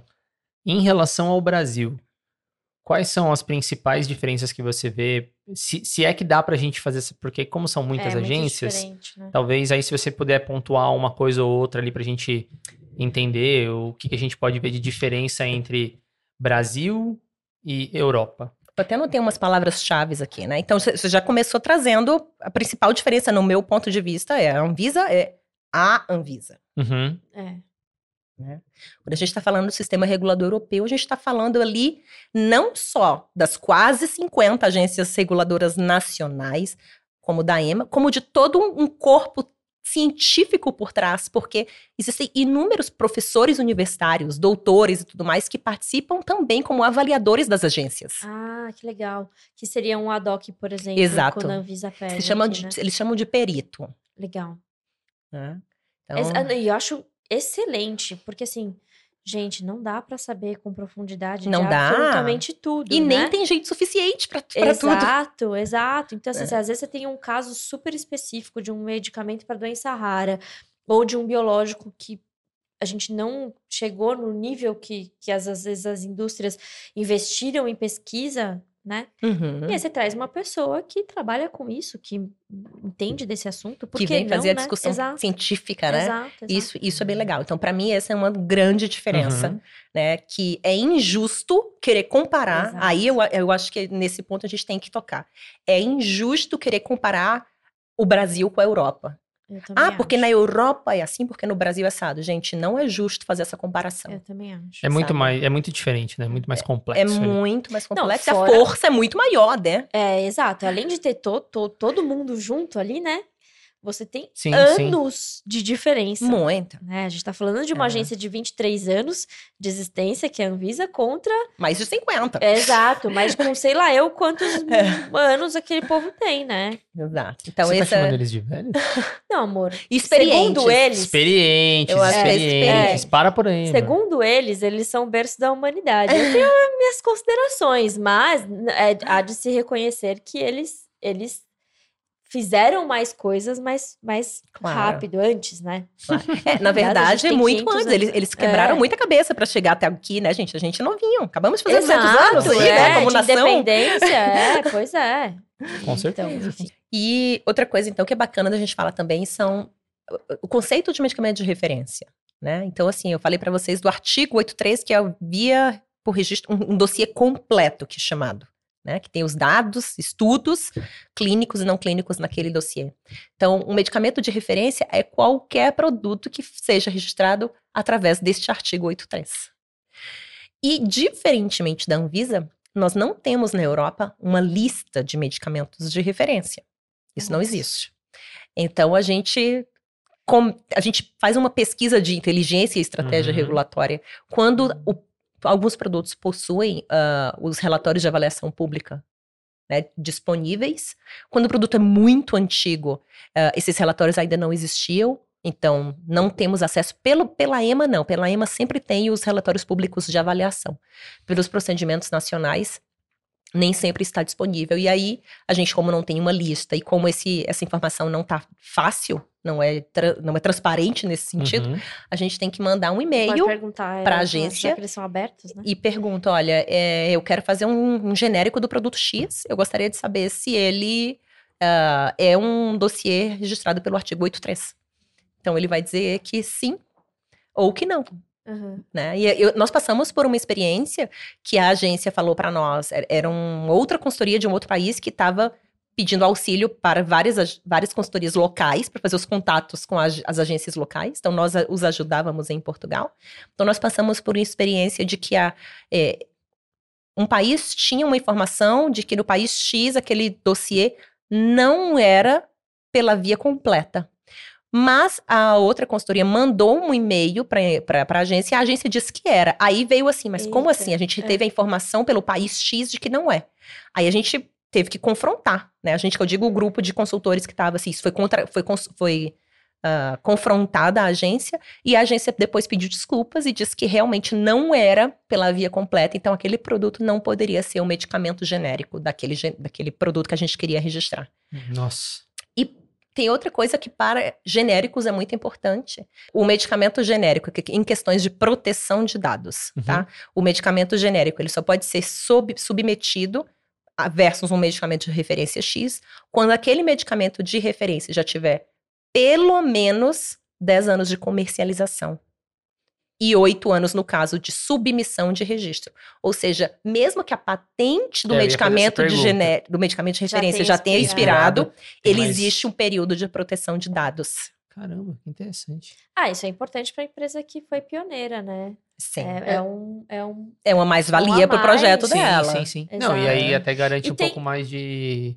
É que aí eu não lembro exatamente aqui, eu teria que ver, até a gente talvez discutir um pedacinho disso na, naquela vez da patente, na, no episódio da patente, de patentes que a gente falou. Mas isso acaba estendendo o prazo de, de exclusividade, né, do produto. Exato, sim. é. Pra, pra, é uma Mas vantagem aí- quem então, desenvolveu. é isso que eu ia falar, é vantagem dependendo do lado de ponto de vista que você É, tá, tá olhando, Talvez né? pra população, É. não sei, porque você vai ter um Não, e aí tem que, mas aí também tem- alto teria que ainda. entender como é a questão de registros de patentes fora do país, tipo, quanto tempo demora para esse registro sair, porque no Brasil Mas a gente aqui tem o é so- atraso. mas aqui não é sobre a patente, é mais sobre a Não, não, sim, sim, mas ah, lá você tem o tempo da patente expirar e daí você vai ter mais esses 10 anos, mais ou menos. é, É, mas eles são independentes, porque Sim. depende de quando você submete o seu Exato. registro. Exatamente. Então, e aí tem a questão da patente. Quanto tempo demora para ser avaliada? No, no Brasil demora bastante. Então, É, quanto tempo é. você. Não, lá é bem mais É. rápido. Então, lá é mais É, rápido. Então, é, assim, é. a- talvez É, talvez uma coisa compense a É, outra. É. É, e, e eu acho que talvez em algum dia, eu- como tá sempre alterando essas legislações, talvez o Brasil pegue alguma coisa É. nesse sentido. É. Ô, Mi, uma dúvida. E também tem a questão do primeiro genérico ser protegido ou não? Porque isso tem nos Estados Unidos, né? Existe, na, na verdade, existe um incentivo. Então, o primeiro, o genérico, ele tem X% do valor do medicamento de referência, em termos de submissão de preço, que eu te confesso que eu não me recordo agora de cabeça. Aham, aham. né? Não, não trabalho com essa parte de submissão de preço e não me recordo a diferença. Mas tem um percentual que ele tem direito por ser o primeiro genérico. Tá. E ainda assim é bem baixo. Então, assim, é, genérico na Europa, as empresas ganham por volume, não é? Ah, sim, sim, sim, tá? não é por preço. É. Nossa, é, chegando nesse ponto que a gente falou das diferenças, eu queria fazer essa pergunta que eu também fiz fora do ar para mim, mas queria trazer ela para cá. Do ponto de vista Brasil e na sua experiência aí hoje com a Vita, nesses últimos anos aí que você trabalhou, principalmente com essa questão internacional, como é que tá o ponto, como é que tá o Brasil em, em registrar produtos do Brasil fora e o contrário, o mundo, a Europa, vê o Brasil como um grande mercado. É interessante que eles coloquem cada vez mais produtos aqui. Como é que tá essa. Você sente isso que o Brasil está tentando mandar mais produto para fora? É, O que, que a gente sente no momento? As empresas estão começando a se organizar para poder mandar mais produtos para fora. Por Tá. quê? A gente começou um trabalho uma época justamente de tentar, olha, a gente pode ajudar vocês a se prepararem para isso. Uhum. Mas aí entram nas diferenças regionais. Que, bom, um dossiê que está registrado na Anvisa, nos dias de hoje, gente, a Anvisa tem uma régua altíssima. Nós somos muito bons. Fica a dica. Síndrome do impostor aí, nossa, Não, aí, do quem brasileiro acha vira-lata. que o brasileiro é vira-lata, Uhum. né? Eu acho que a gente pode começar a desmistificar O esse povo, o- conceito, o, porque povo de fora tem medo da nossa agência, gente. De tão Sim, criterioso que a medo. gente. Tem que a medo. Hoje é gente- isso, isso é é. verdade. Tanto critério que nós colocamos aqui. Talvez até demais. É, ho- hoje isso é, É. muito comum, né? É. Aham. Então, ah, quando, as- quando a gente começa a conversar com as empresas, ah, ela tem que fazer alguns investimentos, Uhum. né? Ah, agora com o Pix também isso já vai, e, e com a nova legislação de boas práticas de fabricação no Brasil e tudo mais, nova não tão nova, ah, isso já está um pouco mais harmonizado, as empresas já começam a se preparar melhor, mas existia um medo muito grande de pedir um, um BPF para alguma agência europeia. Existia um medo para isso. Uhum. Então, bom, o primeiro passo tem que fazer esse investimento, tem que colocar isso aí na ponta do lápis Uhum. né? Depois, um dossiê que está aqui aí, aprovado, por exemplo, controle de qualidade de recipientes. Ah, a gente segue farmacopeia brasileira. Se aquele recipiente existe na farmacopeia europeia, ele tem que seguir a monografia da farmacopeia europeia. Então, a empresa brasileira vai Tem que ter se que ter o controle de qualidade para a farmacopeia brasileira, que é o que ele está registrado no Brasil, ou o, o farmacopeia americana da vida, ou qualquer outra Uhum. Ah, que seja aceita pela Anvisa, mas para o dossiê europeu ele vai ter que fazer uma nova especificação técnica, uma nova metodologia de análise, considerando a farmacopeia europeia. E eles não aceitam. Não é nem Aqui, aceitam. Não, Brasil, não gente aceitam. aceita Não, não aceitam. E o que é mais interessante é que as empresas brasileiras têm resistência em fazer essas adequações. Ah, porque a gente não tem tempo. Mas é que tá, se você quer fazer uma internacionalização, você vai ter que fazer alguns investimentos. E dentre eles, você vai ter que fazer algumas adequações do seu dossiê. Ah, mas é porque a equipe do controle de qualidade é pequena. Vai ter que contratar mais gente. Não tem jeito. É, Não tem jeito. É. Mas a gente começa a ver, né, principalmente as empresas maiores brasileiras, que elas já estão, sim, se preparando bastante para exportar os seus produtos para a Europa. Tô falando de Europa, Sim, porque para a América Uhum. Latina É, isso já acontece bastante. Você falou que É. já acontece bastante. Já né? acontece bastante. até por conta da nossa régua, né? É nossa regra, Se a porque é muito alto. comparar com nossos irmãos aqui. Isso. a gente- Agora, tem muita empresa de fora, ah, não necessariamente da Europa, mas tem muita empresa de outros países querendo trazer produto para o Brasil. E aí a questão do por que não um produto da Europa vai depender também da estratégia do projeto, por, por conta do câmbio. Né? É, o contrário é muito mais vantajoso, Sim, levar um produto que é certeza. fabricado em real. Pra lá. para lá, do que trazer para cá um genérico, por exemplo, que é fabricado em euro. Depende Exato. qual é a linha desse genérico? Quais são as perspectivas de público, de vendas e tudo mais? Aí vai a estratégia não apenas regulatória, mas principalmente a Sim, estratégia comercial. Uau. Estamos prontos para registrar produto fora? É, acho que, acho que a gente precisa fazer Acho que a gente alguns vai- investimentos. A gente vai ter que chamar a Mi. Não é, Pra ajudar a gente. a gente vê com a Mi depois. Ai, a gente Vita tá- vem com muito prazer. Tem alguma pergunta que eu deixei aí que a gente deixou faltando ou, não? Nossa, você eu não sei, eu fui, eu fui Não, é que tem vários, me porque envolvendo eu já tenho, eu, eu já pensei aqui mais umas quatro ou cinco perguntas, mas se eu fizer, aí a gente tem que fazer um ao vivo, porque eu vou ficar quatro horas aqui com ela, vou me sentir no flow mesmo, e dane-se. Então, Ah, não sei, a gente pode perguntar pra mim. Tem alguma coisa que você queira complementar, assim, que você acha interessante? Ah, deixa eu ver Que se a eu deixo minhas palavrinhas. Deixa eu ver minha cola. É, sua cola. Se as minhas palavrinhas chaves aqui já foram, já foram, já foram descritas. Ah, e uma coisa que eu acho que é importante a gente falar Hum. também, só para fechar, Uhum. é a questão do tempo de análise, né? Ah. Quando a gente faz uma submissão de registro na Anvisa, a gente tem uma fila de análise que é Exato. pública. Exato. Lá fora não existe isso, tá? A gente não sabe, a gente só sabe do nosso produto que foi submetido. Não tem acesso à fila de análise de ninguém, Uau. tá? De nenhuma agência. E a partir do momento que o, ele, o produto tem uma fase de validação, que nem nós temos aqui. Só que quando ele é validado, a agência sinaliza ao requerente, ok, seu produto foi validado, eu recebi todo o pacote, né? No caso do ECTD, eu recebi o pacote eletrônico de acordo, tem todas as sessões, está tudo bonitinho.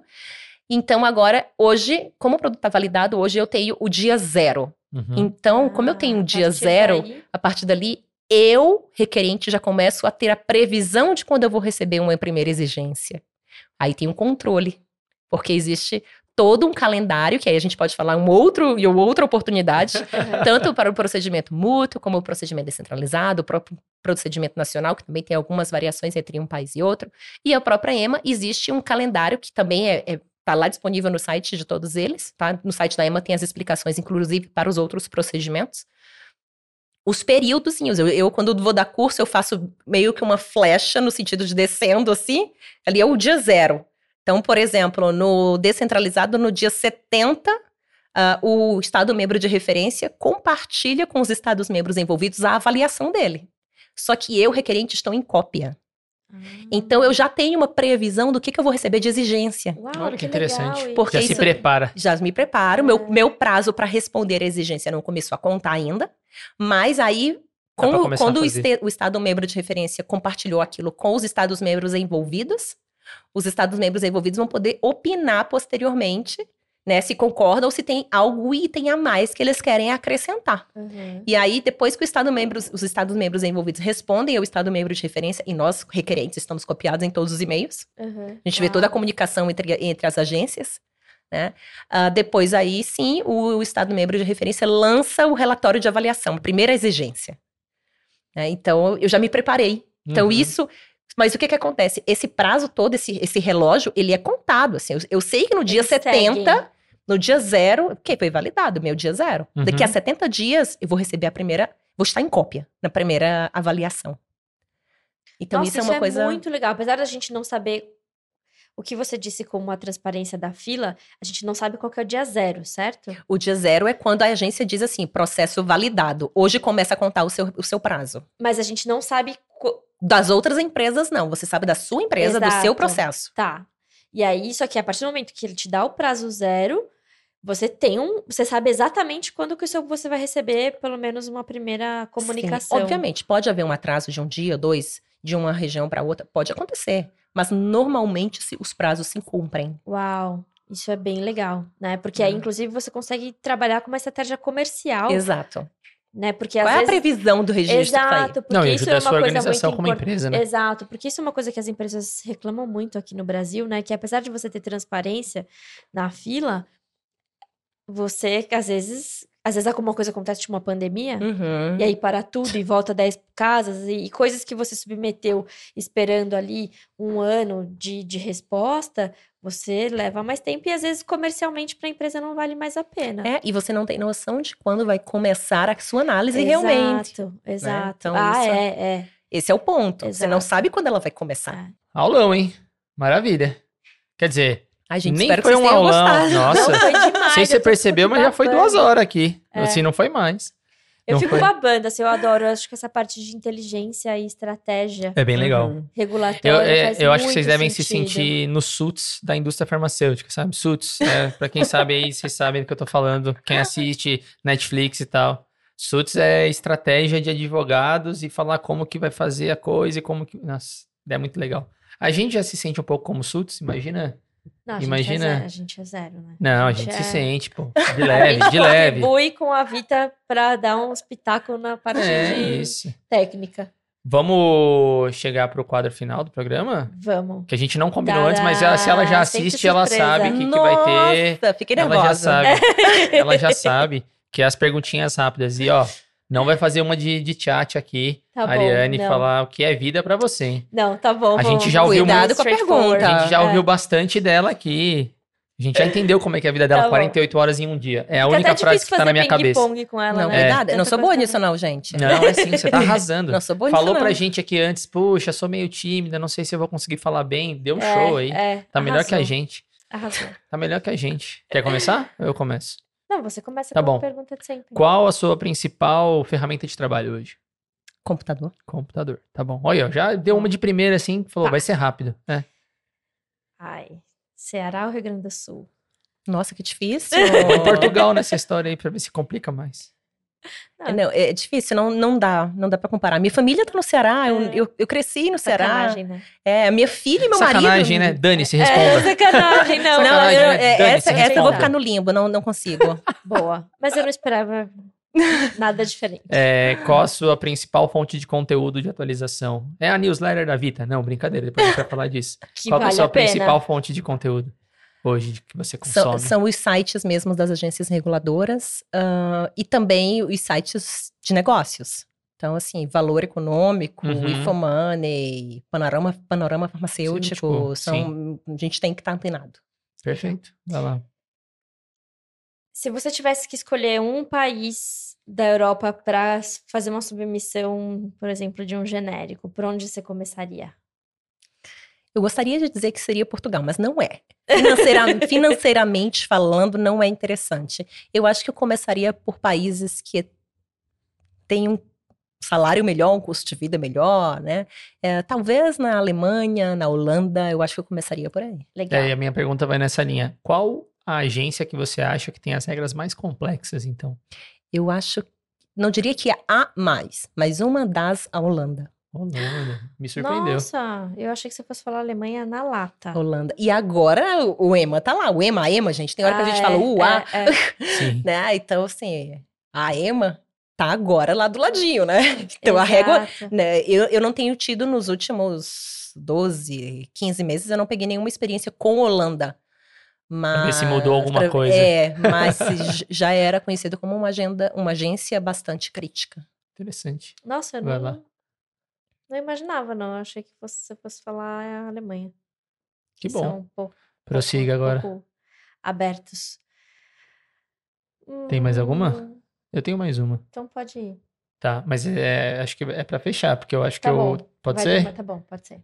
Eu te dou essa. Se você tivesse que indicar pra quem tá vendo e tá assistindo o primeiro passo pra aprender, hum, aonde, o que que eu devo ler pra aprender um pouco sobre isso, sobre registros internacionais, o que que eu deveria ler assim, considerando tudo isso que a gente falou, complexidade, tem algum lugar que eu posso ler algum guia, sei lá, não sei, você me Sim, eh, em termos de Europa, Uhum. né? Existe o que a gente chama, é, um site chamado Notice to Applicants. Então, ali ah, no volume 2C.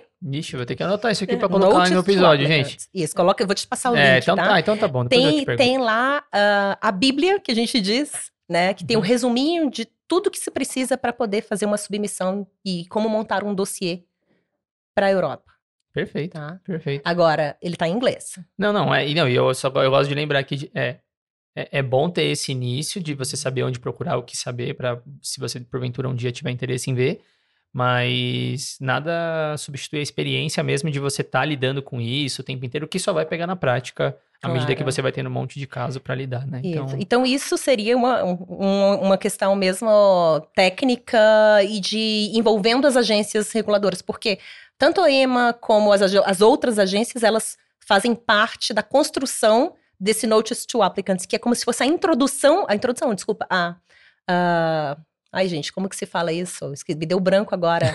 O entendimento, na verdade, é a compreensão das legislações. Então, ali é o entendimento, eles trazem numa outra, uma linguagem mais direta. Não linguagem de legislação simplesmente. perfeito. E para fechar, eu acho que outro local seria fazer o curso de introdução ao Poxa, registro de Calma, a gente medicamentos ia Não, na eu ia vida. eu lá, a falei, gente não, ia eu falei lá. Ah, eu não acredito que a Milena vai perder Não, essa não, não ia, oportunidade, não ia, porque não ia eu ia, deixar. recomendar o curso da Vita Não, isso. não ia deixar, não ia tranquilo. Acho que o curso de introdução ao registro de medicamentos na Europa da Vita nasceu com um desejo meu e da Lorena mesmo de desmistificar a Exato. legislação europeia usando o vocabulário e a comunicação brasileira. Perfeito. Não, Maravilha. recomendadíssimo. Acho eu que é já vou aproveitar, eu já vou aproveitar e falar. A, a Vita tem uma newsletter muito legal, muito Exato, interessante gente. sobre assuntos diversos do, do, do que, do que a gente pode falar sobre assuntos regulatórios. Então tá lá desde cannabis, como nitrosaminas. É muito legal. Atualizações das, regula- das agências, É, não só da é Europa, muito, mas é, da não, América, México, América Latina. Colômbia, Argentina, tem Europa também. Então, é, se você me permitir, eu vou colocar no link da descrição também para as pessoas, quem quiser se inscrever lá, vale super a pena. Eu acompanho, eu recebo. Até falei para para mim antes de entrar aqui que eu tava dando uma olhadinha nas últimas que elas mandaram. É, É até difícil de acompanhar, porque vocês são muito. Ai, Não, que é legal, verdade. Nossa, gente. vocês são muito bastante. eficientes. É, publicam bastante, mas aí eu- bastante. eu, eu em tenho que também real. dar o mérito disso, né? A Perfeito. gente, a gente tem ali duas das nossas consultoras que são sensacionais e são dedicadas também à elaboração Uhum. dessas newsletters. No início, eu e Lorena era quem, éramos quem fazia. Era quem Era. fazíamos. Sim, sim, sim. Era quem Mas- escrevia ali, é. né? Mas o- hoje em dia a gente realmente não consegue e a Débora e a Alessandra encabeçam esse projeto muito bem. Sim, Uhum. parabéns, hein, meninas? Então a gente tá troca demais. muita ideia de temas e elas desenvolvem. Exatamente. Então, quem quiser dar uma conferida, acesse o link que eu vou deixar. Então, é muito, muito, muito bacana. E também o curso, como ela falou, é uma. Exato. Eu acho até que a newsletter é uma coisa mais cotidiana, do dia a dia, você se mantém atualizado e aprende. Mas se você quiser pegar um fundamento básico, então é, vai no curso que vai dar super certo. né? A gente ainda não tem a quarta edição com data marcada, mas em breve vai sair. Maravilha. Mi, e você não quer, pode compartilhar com a gente como é que as pessoas acessam vocês? Ai, com certeza. rede? Ah, a gente está no LinkedIn, Uhum. tá? Lá tá a página da Vita. Através do LinkedIn tem acesso ao nosso website. Legal.